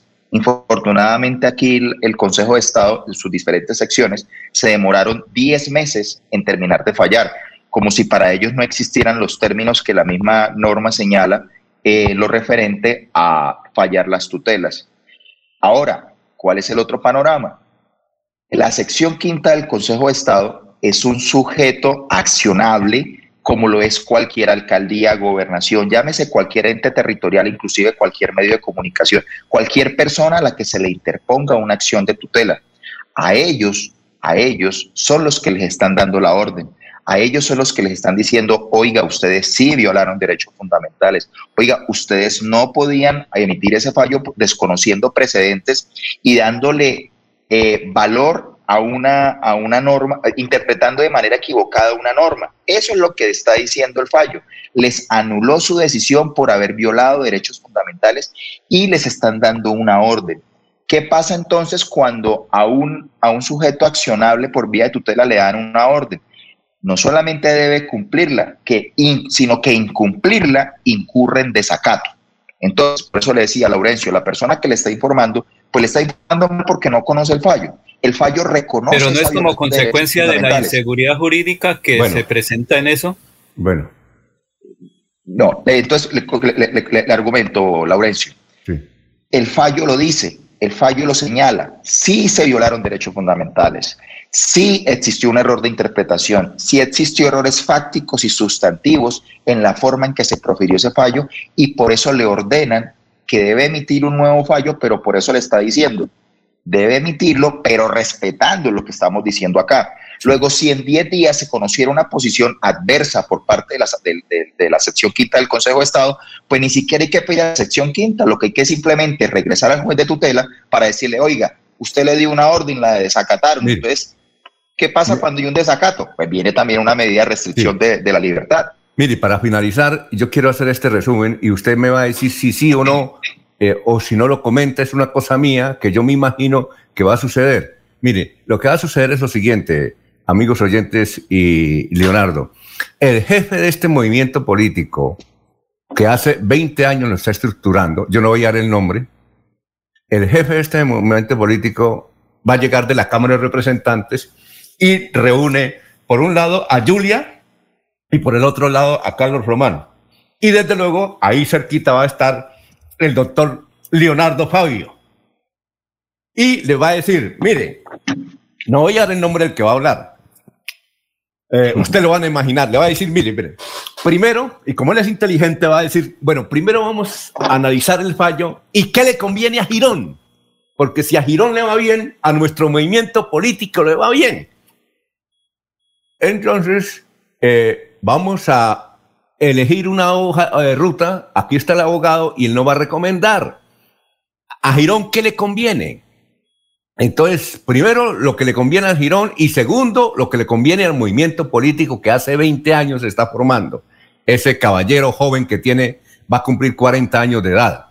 Entonces, lo siguiente que va a suceder es que eh, van a limar asperezas, porque en todo grupo político hay diferencias. A mí, ayer me habló alguien y me decía, no, lo que pasa es que Carlos Román está muy sentido con Julia. Puede ser. Son, eh, como aquí en el noticiero hay diferencias, ¿no? Laurencio y Jorge tenemos diferencias. En un grupo político también. Eh, eh, Álvaro Uribe dice algo. Dice, movimiento político donde todos estén de acuerdo, eso es peligroso. Tiene que haber controversia pero controversia respetuosa. En el movimiento donde está Julia y donde está Carlos Román, hay muchas diferencias, pero el jefe ha logrado una cosa que es muy difícil lograr en un movimiento político, respeto, respeto. Y usted sabe, Laurencio, y los que han estado casados, no sé si Leonardo ha estado casado, cuando en un hogar se pelea, pero se pierde el respeto, se acaba el hogar. Pero si se pelea y no se pierde el respeto, eso continúa. Yo llevo 38 años de casado. Sí, entonces eso continúa. Entonces lo que va a suceder, amigos, es que el jefe de jefes los va a reunir y les va a y van a aprobar esa hoja de ruta. ¿Qué le parece mi comentario? Totalmente de acuerdo, eh, Alfonso, y por eso mm, la verdad me he reído un poco de las teorías que están planteando otros abogados que inclusive en estos mismos micrófonos nos, cerraban la puerta de decir que no, que eso no era posible, que el Consejo de Estado no, no, no, no tendría que reversar la decisión. Y, y hoy en día ahora, como ya la, la situación es otra y Carlos Román debe regresar, entonces ahora están planteando unos palos en la rueda que ellos mismos se inventan, pero tiene toda la razón usted, Alfonso. Yo pienso que el dueño de esa casa política regresará en avión rápidamente a Girón eh, a llamar al orden. Sí es importante regresarle la legitimidad a Girón y como yo he venido manifestando en algunas oportunidades y, uniendo lo que hablábamos ahorita con Jorge, eh, estamos frente a dos hechos históricos de Girón, el- el alcalde mayor votado de la historia y la primera mujer históricamente elegida en Girón. Luego aquí lo que en la hoja de ruta muy seguramente va a apuntar a que regrese Carlos Román a la alcaldía y que empecemos a conocer el nombre de quien será la próxima alcaldesa de Girón por los próximos cuatro años después de este periodo constitucional. Y finalmente, Pero, Leonardo, ese- lo suyo fue en derecho y no en política. Laurencio, un momentico. Y finalmente ese jefe de jefes va a terminar la, la reunión con lo siguiente. Le va a decir, mirando a Julia, Julia, usted va a ser la próxima alcaldesa, pero no es porque este señor Carlos la vaya a ayudar, no. Usted se va a ganar ese puesto. Usted va a ir a los barrios, va a servirle a la gente. no, le estoy diciendo acá, no es porque Carlos eh, le vaya a ayudar, no, es porque usted se va a ganar eso que se ganó para, para tener un triunfo en las elecciones en plena pandemia, usted lo va a reeditar y a duplicar. Eh, esa es la frase, ¿cierto? Es correcto, porque inclusive nosotros eh, eh, dentro de ese mismo grupo político y, los que hemos estado eh, a expectativa de, las decisiones que se ha tomado desde allá, es que además yo estuve en la formación de ese grupo político y desde ahí conozco muy bien a, Carlos Román, y fue que nos conocimos desde esa época en que se conformó el proyecto Tejido Social. Y una cosa sí es cierta, si hay alguien de ese movimiento político que sea muy, muy querido en Girón, en todas las calles de Girón, por todos los adultos mayores y por todas las mujeres es precisamente la doctora Julia. Por eso saber que ella podría inclusive eh, batir ese récord histórico que tiene Carlos Román no es una idea descabellada por la, el cariño que los mismos gironeses le tienen. Ahora sí, finalmente, Laurencio, que nos vamos a unos mensajes. Leonardo, porque usted dice que es eh, político, todo el proceso es eh, jurídico en derecho, no es político lo que tiene que ver ahí, porque usted dice que la casa política se va a reunir, no, yo creo que es en derecho, usted lo ha hecho obviamente, parece, se estudia, dice un amigo, y usted ha estudiado en derecho todo, pero es un proceso que hay que esperar en 10 días en derecho, no en política, ¿o qué?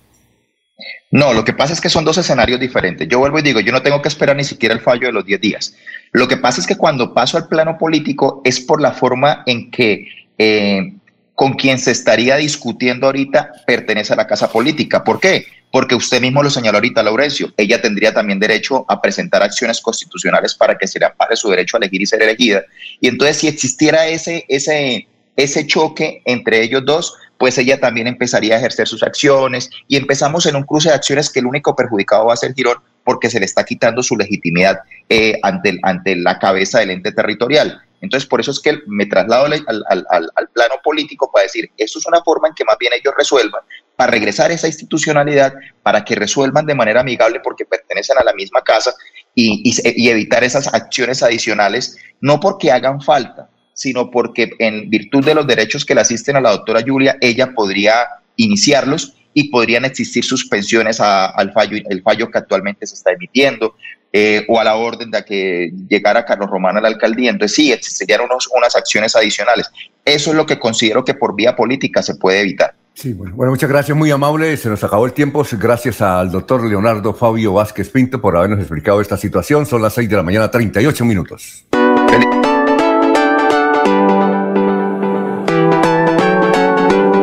Melodía, Melodía, Radio Sin Fronteras. Escúchenos en cualquier lugar del mundo. Melodíaenlínea.com es nuestra página web. Melodíaenlínea.com, señal para todo el mundo. Señal para todo el mundo. Radio sin límites, Radio sin fronteras. Radio Melodía, la que manda en sintonía.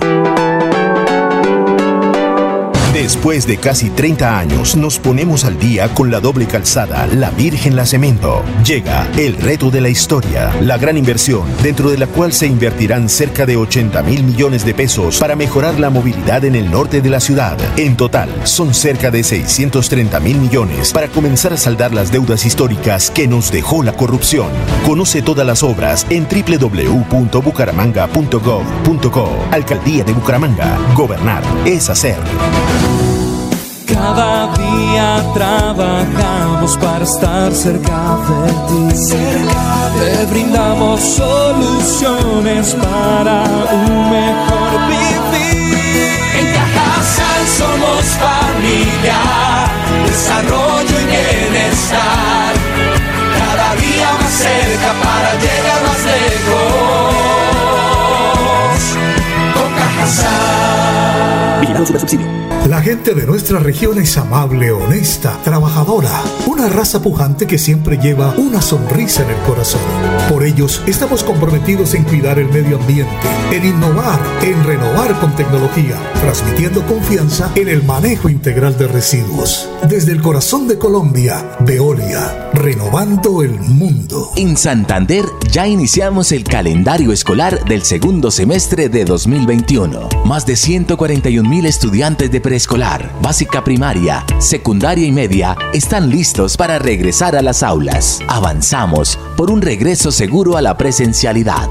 Siempre adelante, siempre Santander.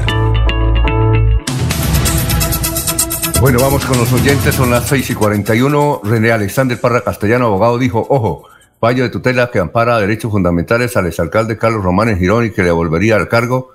Para que esto pueda suceder hay que instalar demandas de nulidades de los actos administrativos donde fue elegida Julia Rodríguez, eh, alcaldesa. Aún le falta tiempo para que Carlos Román pueda volver a la alcaldía si es que vuelve. Gustavo Pinilla Gómez. Eh, ¿Y quién paga esos daños a los doctores Román y Julia? Porque Girón no tiene la plata de esas barrabasadas judiciales. Lo cierto es que, eh, independiente de quién gane, el único que sigue perdiendo es el municipio de Girón. Buenos días, eh, dice Juan Carlos Contreras. Se deberían expulsar a los ineptos de la sesión quinta y a la persona que llenó el formato en la registraduría. A ver, Jorge, noticias a esta hora, son las seis y cuarenta y dos. Don Alfonso, más que noticia, un tático político para que usted lo indague y tenga material para el fin de semana. Ese jefe político del que estaba hablando hace unos minutos con el abogado Pinto Vázquez, sí. También le fue ofrecido el Ministerio del Deporte. Uy. Cuenta el mismo del presidente Iván Duque. Él dijo que no, que se quedaba en el actual cargo porque allí pues tenía un mejor ambiente de trabajo, eh, tenía garantizada su permanencia por lo menos hasta el 20 de julio del año entrante, del 2022, y que desistía del ofrecimiento. Uy, voy a averiguarlo. A ver, Laurencio, noticias, 6 y 42. Laurencio. Laurencio. Alfonso, sí, es que asisten algunas dificultades por el Internet, pero ya estamos arriba. En el sur de Santander se están enfrentando algunas dificultades con las vías de comunicación, por cuanto la lluvia las viene dañando, ha dicho el abogado Jorgin Celis eh, Ovalle.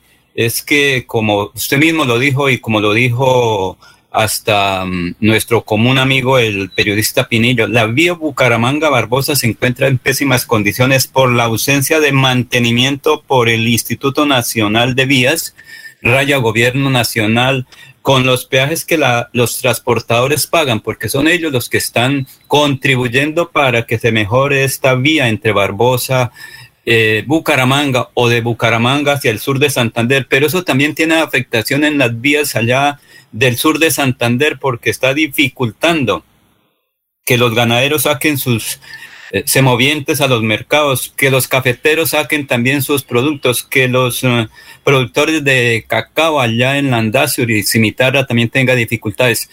Creo que Jorgin Celis tiene un concepto porque también acompañó recientemente al señor gobernador Mauricio Aguilar en un recorrido por el sur de Santander. Precisamente aquí está Jorgin Celis hablando de cómo está la situación, la afectación para el turismo y para el comercio y para la UIS. Normalmente puede demorar una hora, normalmente se está demorando dos, tres, cuatro horas. Entonces, productos de ejemplo de Santa Elena cobran, ejemplo, 800 mil pesos. Pues con esta situación de las vías, se, daña un muelle, se daña una hoja, se daña la suspensión de los carros, pues ellos le suben porque obligatoriamente tienen que hacerlo. Entonces, lo que va a valer 800 mil pesos va a valer de pronto 1.500.000. Eso. ¿El ganado también tiene dificultad para su transporte? Por supuesto, porque son camiones bastante pesados. Se entierra el, vehículo, o sea, pueden eh, causar de pronto que el ganado se, se baje de peso, algunos se, se puedan lastimar. También ahorita la carne también subió tremendamente y si no hay vías en buen estado, pues la economía, el desarrollo, el turismo y todo se va a ver afectado. Esto afecta a la cosecha de café que se está realizando y a la comercialización de panela. Va a pagar los platos rotos es el campesino, que es el que le toca pagar el transporte para sacar sus productos y sacarlo a los, a los municipios, por ejemplo la panela, sacarla ahí a Santana, el café sacarlo a Barbosa. Se incrementa el valor de, del transporte y ese incremento pues lo asume el campesino y ya la ganancia va a ser muy poca. Y Dios no quiera que de pronto tenga una baja el café y, de pronto pues no haber la ganancia que se espera. Y... ¿Cómo está Barbosa como eh, región, desde la banca hasta la parte universitaria y el comercio. No somos ajenos a que las vías de nuestro municipio anden, totalmente deterioradas. La, vía La UIS que le han prometido la pavimento. Para uno ir desde el centro a la UIS, aproximadamente gasta de 15 a 20 minutos por la tonel de huecos que hay y que toca andar muy suave, muy suavecito. Entonces es un llamado también al gobierno departamental, al doctor Mauricio Aguilar, que ese proyecto viene desde, creo que de, o desde Didier, y eso también afecta a nuestra economía, porque los estudiantes vienen los papás de otras partes del país a traer sus hijos y cuando ven una vía así, de esa manera, esas características, a veces la luz apagada, los, las luminarias que no arregla, ahí se puede prestar para inseguridad y eso hace que también los estudiantes no lleguen como deben llegar y afecta a la economía. Para solicitar ese arreglo de esa vía, que es urgente, es un tramo de un kilómetro, no es mayor cosa tampoco, pues desafortunadamente como están virtuales no sabemos y como ya van a empezar a reactivarse no sé cuánto es, pero lo que sí se hizo fue un estudio hace unos años atrás que aproximadamente los estudiantes de la UICEN se me dejaban 5 mil millones de pesos al municipio, en lo que son hoteles, restaurantes, bueno, bares, es todo lo que ellos utilizan, transporte, taxis, mototaxis, se caen los estudiantes, se cae la economía también en nuestro municipio, por eso hay que ponerle atención a esta situación. ¿Cómo está el turismo en el sur de Santander? Está reactivando, ahorita uno ve que pues está llegando un buen turismo, un excelente eh, sitios turísticos naturales como es el hoyo del aire, las ventanas de Tisquizó, que cuevas que hay, cascadas que hay por ahí en el sector, en el Peñón, todas estas cosas, pero vías necesitamos y pues eh, esas cosas y atractivos que nosotros tenemos para ofrecerle pues a Santander y a Colombia y al, mundo entero, porque allá, por ejemplo, en Florida llega mucho, mucho turista extranjero, llegan de Alemania, de Europa, bueno, por lo de las ventanas. Entonces es para que realmente sepan que es una tierra bonita, hermosa, mucho que darles, pero que necesitamos también mucho aporte de las autoridades municipales y departamentales y a la vez nacionales para que realmente coja el impulso que tenemos nosotros en la provincia, pero que ha sido de, subutilizado. Gracias, don Laurencio, a usted y a todos los amigos de Radio Melodía que nos escuchan. Dios los bendiga y estamos ahí atentos a lo que ustedes mucho gusto quieran informar. Muchas gracias, 6 y 47. Antes de irnos unos mensajes, eh, Juliana dice, eh, sí, yo también conocí que el señor presidente de la República eh, y otro funcionario que no recuerdo el nombre le ofrecieron a Jonaviud Ramírez el Ministerio del Deporte. Son las 6 y 48. Después de casi 30 años, nos ponemos al día con la escarpa occidental. Llega el reto de la historia, la gran inversión dentro de la cual se destinarán casi 100 mil millones de pesos para construir pantallas ancladas, muros de contención y sistemas de drenaje en cinco barrios de Bucaramanga. En total, son cerca de 630 mil millones de pesos para comenzar a saldar las deudas históricas que nos dejó la corrupción. Conoce todas las obras en www.bucaramanga.gov.co. Alcaldía de Bucaramanga. Gobernar es hacer. Es momento de continuar con tus sueños. Especialízate en Derecho Constitucional en Uniciencia, con docentes magistrados, planes de financiación, posgrado interdisciplinario. Inscríbate al 630-6060, extensión 1028 y este 2021 obtén un nuevo logro en tu vida profesional. En Futuro, así hemos construido nuestra historia. Somos la gente que busca sus sueños, somos la raza que está preparando un mundo nuevo lleno de esperanza que construye hacia el futuro. Para estudiar, para emprender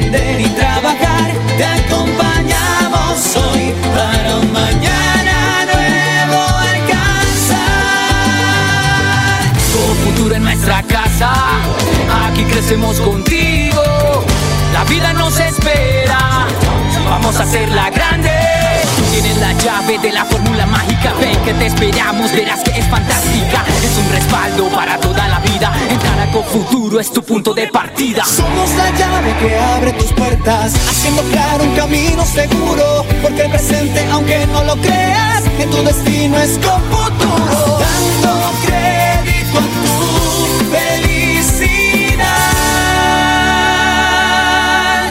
Futuro 30 años.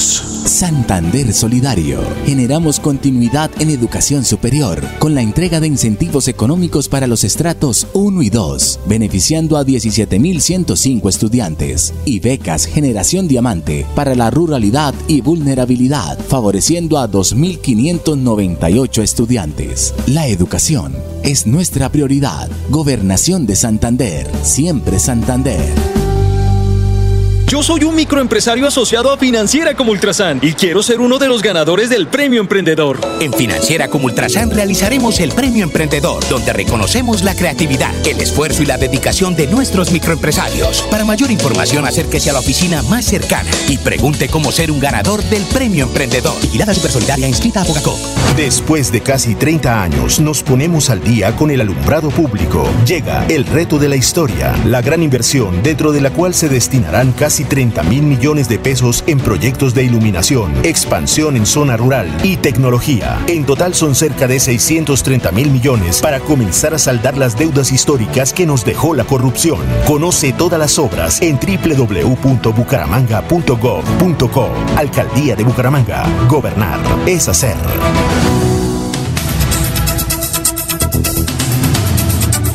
Las 6 y 51 minutos nos vamos para Miami. A esta hora tiene toda la información del mundo. Don Florentino, muy buenos días. Hola, mucho gusto. Desde el Centro de Producción Internacional de UCI Noticias en Miami, Florentino Mesa les presenta La Vuelta al Mundo en 120 segundos.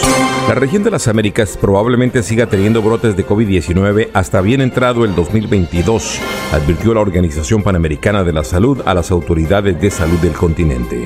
Estados Unidos autorizó el uso de terceras dosis de la vacuna contra la COVID-19 de Pfizer para los mayores de 65 años, las personas con alto riesgo de padecer la enfermedad y las que se encuentran en entornos de alta exposición al virus. El presidente estadounidense Joe Biden anunció que su país duplicará su donación de vacunas contra la COVID-19 durante una cumbre virtual sobre la pandemia con la que la Casa Blanca busca acelerar el ritmo de vacunación en el mundo. La Organización Mundial de la Salud, OMS, tomó más severos los límites de contaminación del aire, una de las mayores amenazas para la salud humana que provoca anualmente 7 millones de muertes prematuras, especialmente en los países con menos recursos. Investigadores en el norte de México informaron que localizaron seis osamentas y realizan análisis forenses para determinar si pertenecen a algunos de los 10 hombres del grupo indígena más perseguido del país, que fueron secuestrados a mediados de julio. Un voraz incendio consumió gran parte del mercado San Miguelito, el tercero más grande de San Salvador, donde las autoridades incluso lanzaron agua desde helicópteros para apagar el siniestro, que no dejó víctimas pero sí cuantiosos daños. La carrera presidencial arrancó en Chile con un distendido debate televisivo que enfrentó a cinco de los siete candidatos, pero que tuvo dos protagonistas, el izquierdista Gabriel Boric y Sebastián Sichel, de la derecha, dos jóvenes con aires de renovación política. La agencia de calificación Fitch recortó este jueves la previsión de crecimiento de China para 2021, argumentando una ralentización del colosal sector inmobiliario del país que tiene al gigante Evergrande al borde de la quiebra. Esta fue la vuelta al mundo en 120 segundos. Son las 6 y 53. Jorge, Jorge está ahí. Jorge, eh, que quiere hacerle una pregunta sobre Twitter. Jorge, bien. Mientras eh, viene Jorge, Perdón, Jorge, perdón, don. Alfonso. Sí, señor. Estaba, Una cosa. estaba bajando el agua de la, de la estufa del café. Uy, ya, ya, ya preparó el tinto o no? Ya, ya, ya vamos para la segunda tanda. Ah, bueno. Es que Sí, señor, discúlpeme. Oiga, Jorge, eh, esos perfiles falsos, perfiles falsos que hay sobre todo en Twitter, eh, ¿las autoridades pueden identificar quiénes son los que escriben en esos perfiles? ¿O no? ¿O es muy difícil? Sí, sí, por, por supuesto, don Alfonso, es que mm, todo, todo en la Internet deja un rastro desde su origen, porque usted para acceder a la, a la, a la autopista de la información, usted Sí. requiere una dirección IP, requiere Ah, bueno. un, un- un punto de partida, y ese punto de partida queda registrado en todos los movimientos que usted haga dentro del Internet. Así sea un celular. Así sea un celular, al contrario, un, un celular es, es, es ideal porque además es una, eh, un celular es, es individual, corresponde a una sola persona y, y rápidamente pues se, Ah, se establece el origen de dónde es. Bueno, es que hay un, un- un- un perfil que se llama Juan Poe, que parece y que tiene como más de 25 mil seguidores, pero es un perfil aparentemente falso, eh, que no se sabe quién lo maneja, que eh, está dedicado a destruir empresas en Colombia.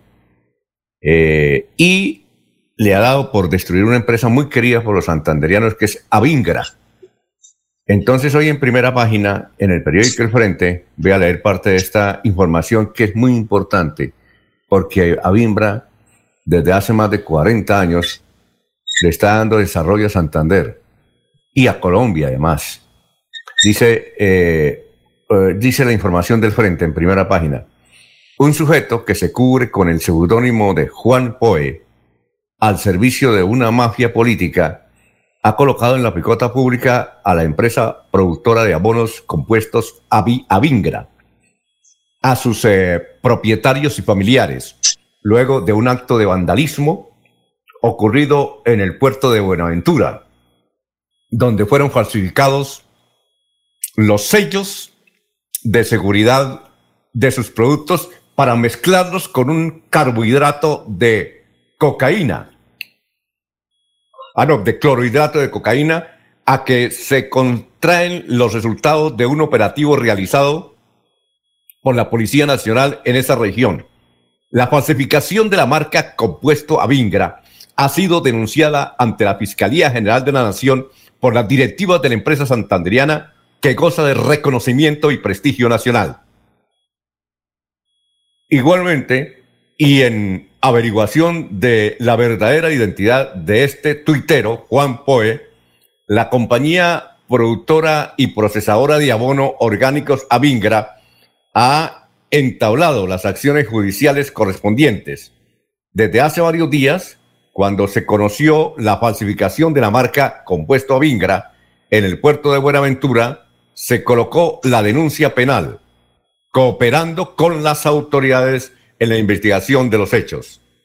Científicamente, los compuestos Avingra aportan gran diversidad de microorganismos que ayudan a descomponer los residuos de agroquímicos, así como también los residuos vegetales y de animales que se encuentran en el suelo e incorporan bacterias que retienen el nitrógeno atmosférico del suelo, optimizando así la disposición de este nutriente en el mejoramiento de la producción de los suelos áridos. Así es que queda la aclaración de que Avingra eh, atentaron contra Avingra y a través de ese atentado están haciendo aparecer cosas que no son serias. Avingra no solamente aporta el desarrollo, sino que da empleo. Eh, ha obtenido muchos premios. Sus directivos han hecho parte de la Cámara de Comercio, tienen un reconocimiento nacional e internacional. Es un esfuerzo, eh, repetimos, creo que más de 40 de empresarios santanderianos hechos a pulso, sí, que cumplen con todos los rigores. Y eso es Avingra.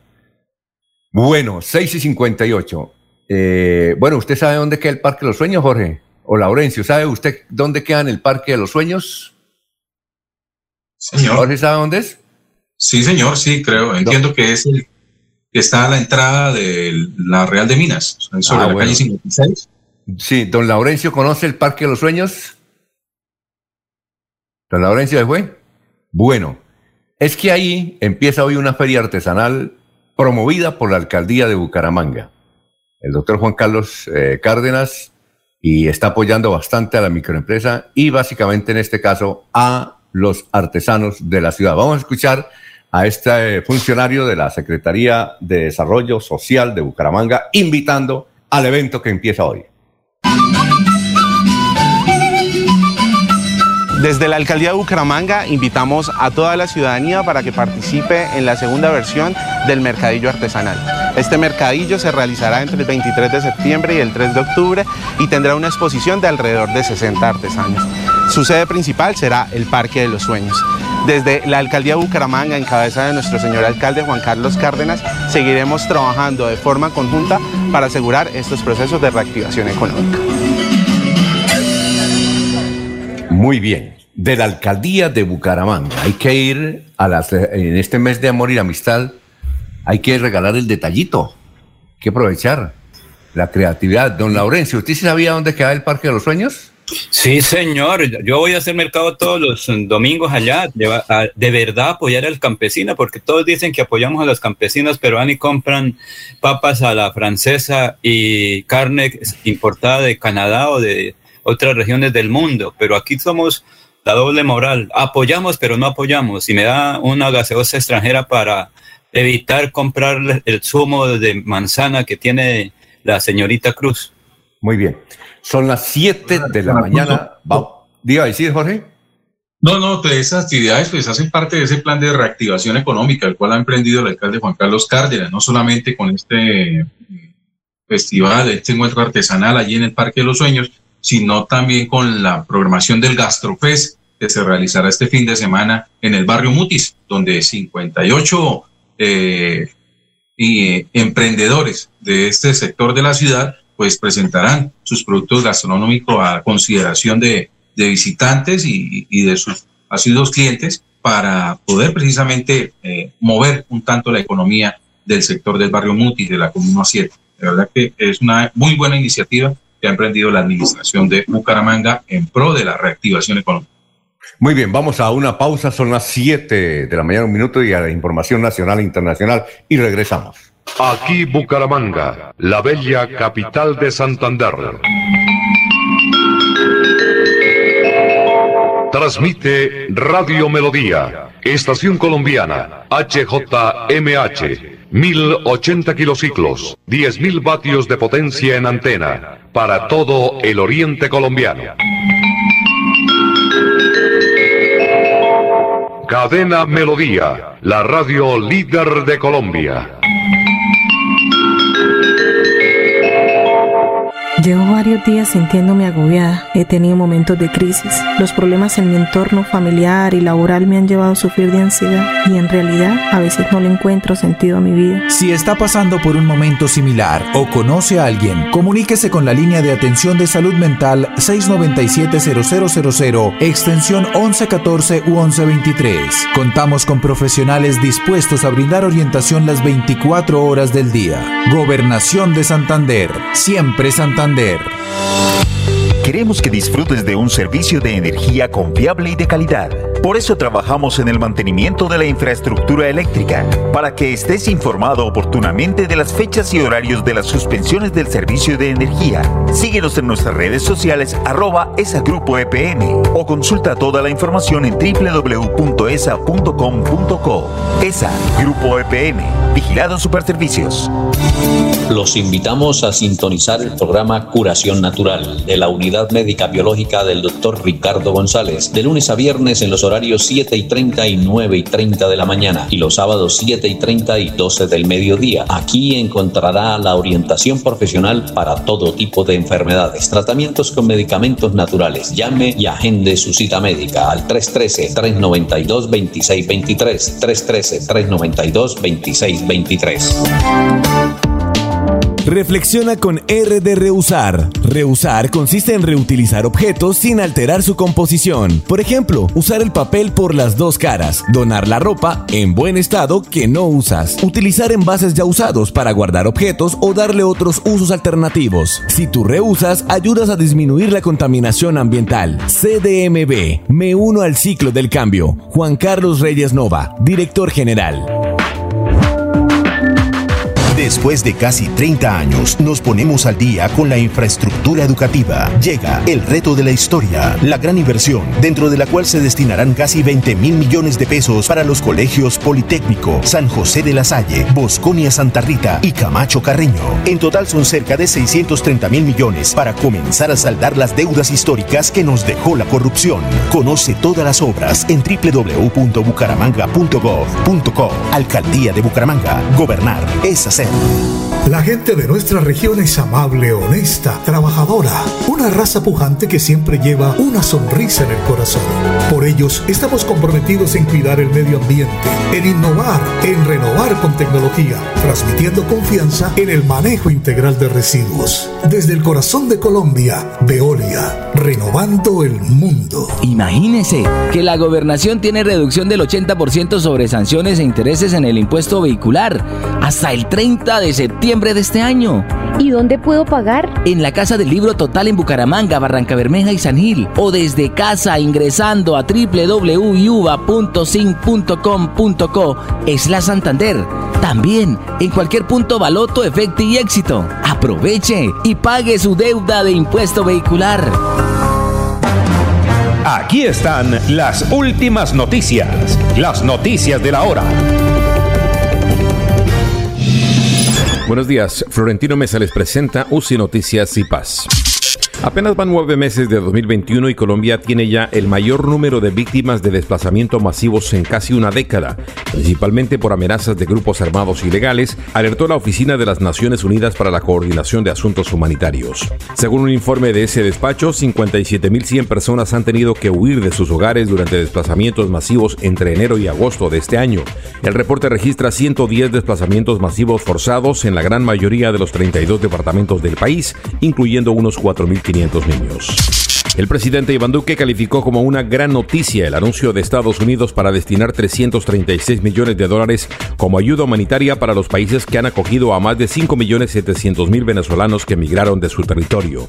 Ante el anuncio hecho por Jeffrey De Laurentiis, representante de la misión de política de Estados Unidos ante la ONU, el mandatario colombiano exhortó a la comunidad internacional a que acelere el desembolso de los recursos que ha prometido para la atención de migrantes venezolanos. Llega este 13 de octubre la decimotercera versión de los galardones heterogéneos Gacetas de Colombia, con el patrocinio de Gran San, Claro Colombia, Servientrega, Pirotécnicos El Vaquero, Efecti, Fede Palma, Cámara Procultivos de la Andy, Chocolates Perfetti, Artes y Bronces, Significamos Comunicaciones, Trofeos a Rodríguez, Universidad La Gran Colombia, Diario La República, Latin Culture and Arts Miami, Revista Mi Nación, Imagen Segura, Red de Prensa Colombiana e Internacional, El Heraldo de Barranquilla, Image Press, La Opinión de Cúcuta, Laboratorios Valencia García, Manizales, Sistema Informativo de las Américas CIA, Restaurante Ramonas Vía Duitama y UCI Noticias. Galardones heterogéneos Gacetas de Colombia. Algo más que un premio.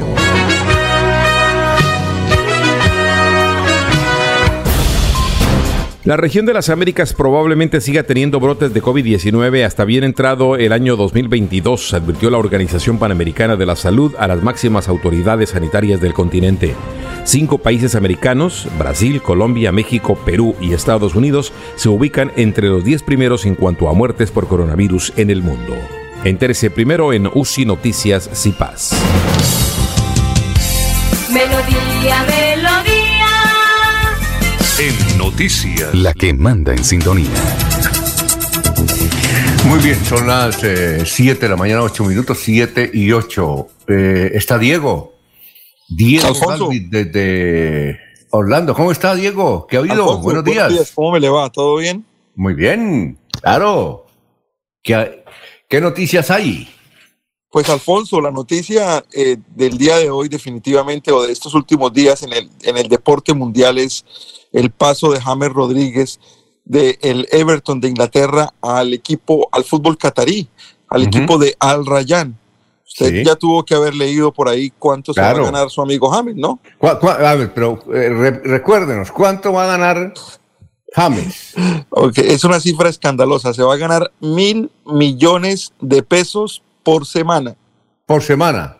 Por semana. Es decir, ¿va a ganar más de lo que estaba ganando? Sí, mucho más de lo que se estaba ganando y, y de una forma, pues diríamos, mucho más fácil, ¿no? Porque es una, es una liga que aunque está en crecimiento y aunque va a albergar el Mundial el próximo año, el fútbol catarí, eh, pues no es una liga tan competitiva como, como lo puede ser una liga europea. James va a jugar en el equipo de Al Rayyan, como le decía, un uniforme rojo, eh, muy parecido, un, un rojo muy parecido al del América de Cali. Eh, la ciudad en la que va a jugar se llama Rayán. Eh, es una liga muy, muy joven, muy nueva, eh, con, un, con un nivel de, de fútbol no muy alto, pero con una infraestructura y unos estadios de orden mundial. Están construyendo los estadios para el, el- el próximo año, para la Copa del Mundo. Y, y ese es un, es un reto diferente para un jugador de 30 años que aún no está en retiro, que aún está muy activo, pero que lamentablemente pues no ha tenido mucha suerte con los equipos a los que ha ido. Al final nunca, eh, solamente James Rodríguez sabrá las razones por las cuales no ha podido triunfar en el fútbol mundial después de haber sido el goleador del Mundial de Brasil, únicamente un paso eh, muy, muy, muy, eh, muy bueno por el Real Madrid en el primero y segundo año, pero luego eh, las polémicas con Zidane, las polémicas con Benítez, eh, su paso al, al Everton, su vida al Bayern, que también fue relativamente buena, pero en, en donde no se adaptó, según él, por el frío y por el idioma. Y, y, bueno, ahí quedará la experiencia. James no es el primer jugador de talla mundial que va a jugar al fútbol de Qatar. En el fútbol de Qatar jugaron Batistuta, eh, Xavi, el del Barcelona, jugó Guardiola, jugó Canilla, jugó Raúl, el del Real Madrid. Es el destino de muchos jugadores que ya están pensando en asegurar su futuro, si, si puede asegurarse más, porque pues, James ha tenido, ha jugado en la élite mundial muchos años y, seguramente por lo menos tres o cuatro generaciones de su familia ya tienen asegurado su futuro, pero es una forma de, de, ganar dinero y, y, seguramente él lo puede hacer pensando en, en, que si está en Qatar puede ser tenido en cuenta por parte de la selección Colombia para el Mundial. Eh, son muchas circunstancias, pero al final es únicamente él el que sabe por qué, por qué toma esa decisión. Entonces eh, va a ganar cuatro mil millones al mes. Sí, más o menos. Un no, baloto, okay. un baloto mensual. Un un baloto mensual. Oiga, es increíble. ¿Y, y cómo lo recibieron a James allá en, en Qatar? ¿Usted supo, tiene alguna no, referencia? No, no ha hecho la presentación. Sé que fue a firmar, eh, fue a firmar su contrato, fue a revisarlo. Dicen que personalmente, esa fue la noticia del, del lunes de esta semana. Seguramente van a hacer algún tipo de evento muy particular. No se, no se caracterizan los cataríes por ser eh, sencillos en sus manifestaciones, ¿no? muy probable que haya toda una serie de lujos y de, y de parafernaria para recibirlo, de como se recibe a un, a un goleador de un mundial. No es, James no es un jugador normal. Eh, mucha gente en Colombia no le tiene mucho cariño, mucha gente que, que, que no, le, no, le, no le justifica eh, estos, estos años de irregularidad, pero recordemos que James fue goleador de un mundial, es, es, es, es el jugador, históricamente el jugador que más alto ha llegado en un deporte colectivo, pero que tiene el premio individual más alto en la historia de nuestro país. James fue goleador de un mundial y cada vez que se juegue un mundial se va a hablar de James Rodríguez. Eso es cierto.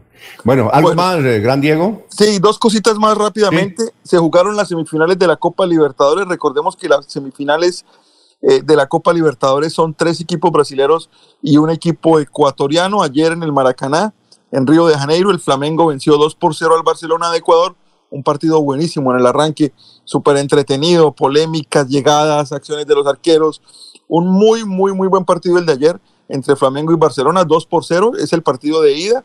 Y eh, eh, la noche del martes se jugó en el Allianz Park en Sao Paulo, se jugó el partido entre Palmeiras y Mineiro, que fue la otra semifinal, el Atlético Mineiro y el equipo de Palmeiras, 0 por 0 en el juego de ida.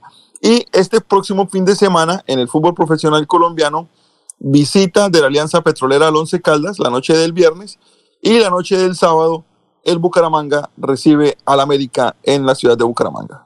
Bueno, muchas gracias, Diego. Éxito, nos vemos el, el martes. Un placer, señor. Que estén muy bien y un saludo para todos los oyentes y para todos los compañeros. Que estén bien. Éxitos. Jorge, noticias a esta hora, 7:13. Don Alfonso, se ha estado el récord que tenía la ciudad de Bucaramanga con respecto a los decesos de COVID-19, luego de cinco días en los cuales pues, no se reportaron eh, víctimas fatales eh, por cuenta del coronavirus. Eh, ayer una mujer de 58 años que tenía como comorbilidad el cáncer fue el reporte que se presentó en la capital santandereana. Los casos, además de ella, se presentó un segundo deceso en la ciudad de Barranca Bermeja, un hombre de 50 años cuya comorbilidad pues está en estudio. La muerte de esta mujer rompe la cadena que tenía Bucaramanga desde hace cinco días, cuando se presentaba una sola persona fallecida a consecuencia de la COVID-19. En total, en el departamento de Santander, 225.073 casos, de los cuales 544 están activos, 217.209 personas se han recuperado y la cifra de decesos llega a 7.277. De los municipios de Santander, 87 en total, 40 municipios reportan el virus activo. Subimos una cifra ahí porque el departamento venía presentando 39 municipios con el caso activo, hoy se suma uno más. Bueno, Laurencio, 714. Alfonso, es que un oyente eh, que todos los días nos tiene en sintonía ha llamado y ha dicho que se requiere con urgencia tres cosas muy importantes para Florida Blanca, dos, obras de Héctor Mantilla en el pasado y aquí en Bucaramanga, alumbrado público en virtud que hay dificultades por la ciudad real de Minas.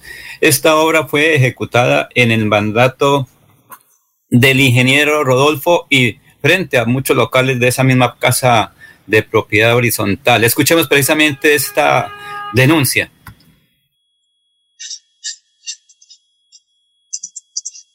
Bueno, muchísimas gracias, Laurencio. Un saludo para todos su amable audiencia.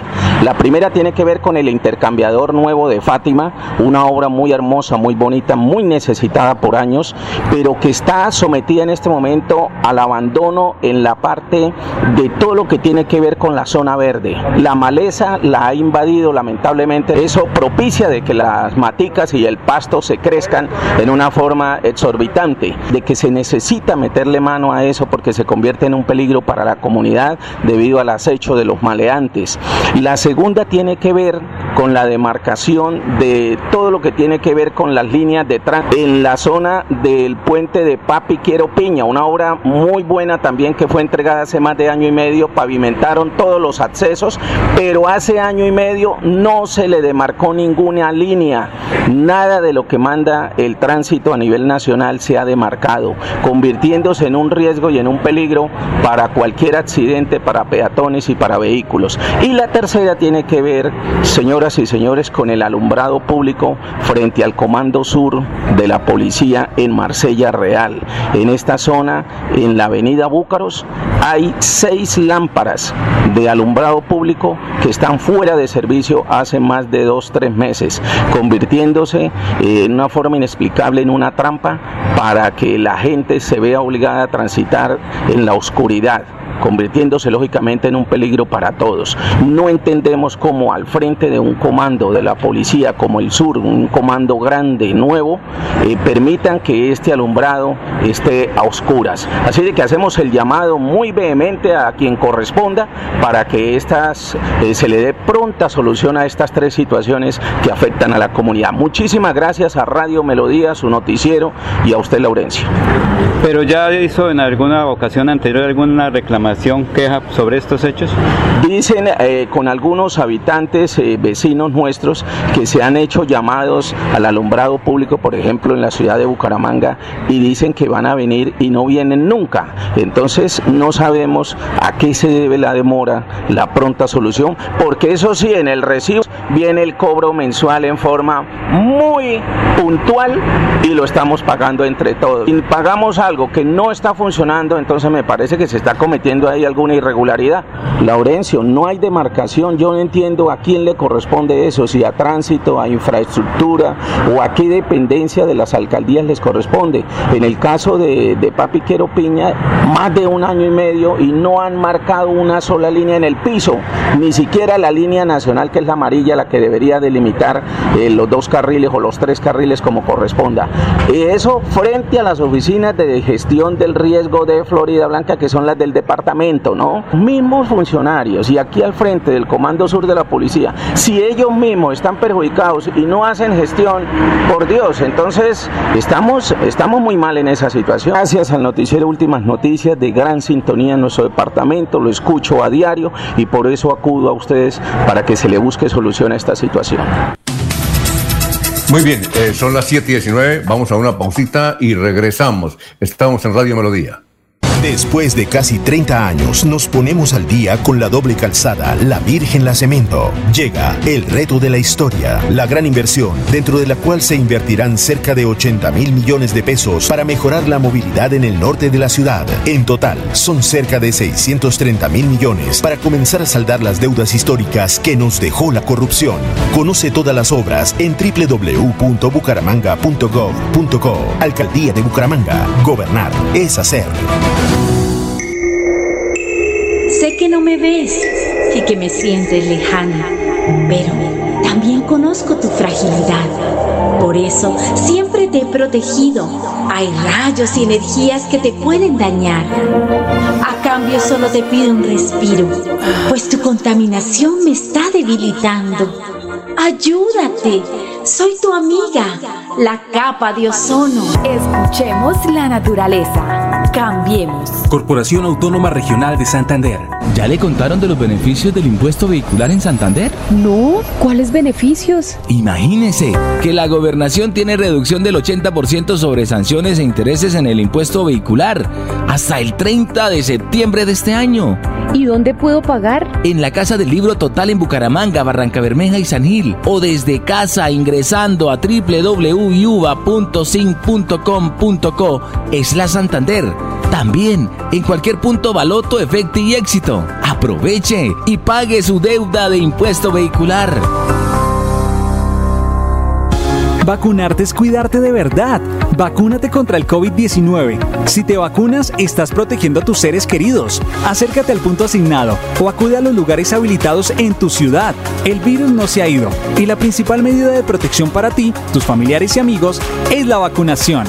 Consulta más información en nuestra página www.nuevaeps.co. Nueva EPS. Gente cuidando gente. Vigilado Supersalud. Después de casi 30 años, nos ponemos al día con la escarpa occidental. Llega el reto de la historia, la gran inversión dentro de la cual se destinarán casi 100 mil millones de pesos para construir pantallas ancladas, muros de contención y sistemas de drenaje en cinco barrios de Bucaramanga. En total, son cerca de 630 mil millones de pesos para comenzar a saldar las deudas históricas que nos dejó la corrupción. Conoce todas las obras en www.bucaramanga.gov.co. Alcaldía de Bucaramanga. Gobernar es hacer. Hay más noticias. Muchas noticias, muchas noticias en Melodía 1080 AM. Muy bien, vamos con la ciudad de Barranca Bermeja. Ya está a las 7 de la mañana, 22 minutos, don Soel Caballero, allá en el distrito. Eh, muy buenos días, Soel. Soel Caballero está en Últimas Noticias de Radio Melodía 1080 AM.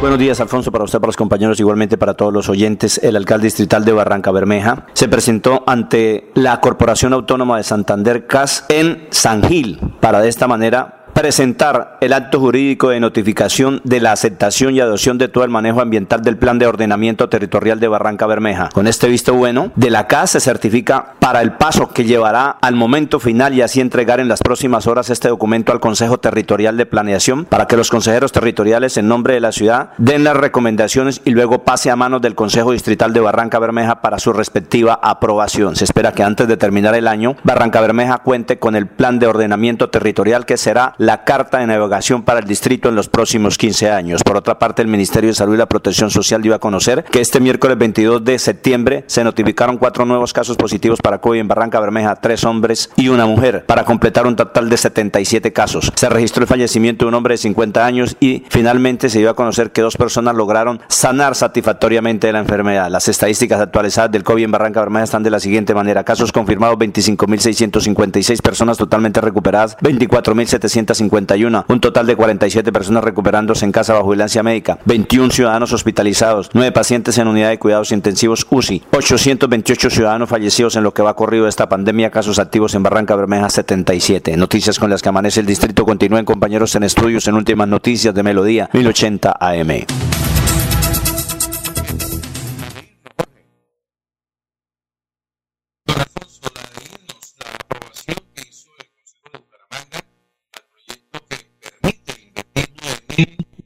9.700 millones de pesos para la tarifa diferencial de Metrolínea.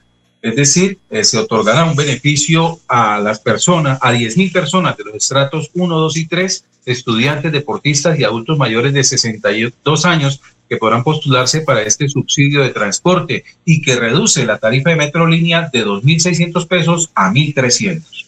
Muy bien, eh, Laurencio, la de Irno, la 724. Alfonso, hasta hoy el gran ganador del proceso de Carlos Román, municipio de Girón Alcaldía, y Julia Rodríguez Esteban es el abogado Leonardo Vázquez Pinto en Derecho. Hay que esperar qué ocurre en 10 días. Y hoy, el ministro del Deporte en Piedecuesta para lograr un acuerdo que permita la ejecución del proyecto para las piscinas eh, en ese municipio, Alfonso. Muy bien, y que ese acuerdo sea escrito en video para que después no comencemos que fue que, que fue que, que fue que, que fue que. No, Alfonso, eso no tiene problema. Es que son los proyectos que tienen que estar conforme a lo que digan en Bogotá. No es que se comprometen aquí y después no. Es el proyecto que debe cumplir. Es lo que llama viabilizado conforme a la última norma de planeación nacional, Alfonso. Eso así de sencillo. Muy bien. Gracias. Nos vemos mañana, viernes del amor, a las 5 de la mañana. Sigan en melodía en línea.com y 1080m. Adiós. Últimas noticias los despierta bien informados de lunes a viernes. En todas las áreas de la información regional, un periodista de Últimas Noticias registra la información en Radio Melodía 1080 AM y en melodíaenlínea.com. Director Alfonso Pineda Chaparro.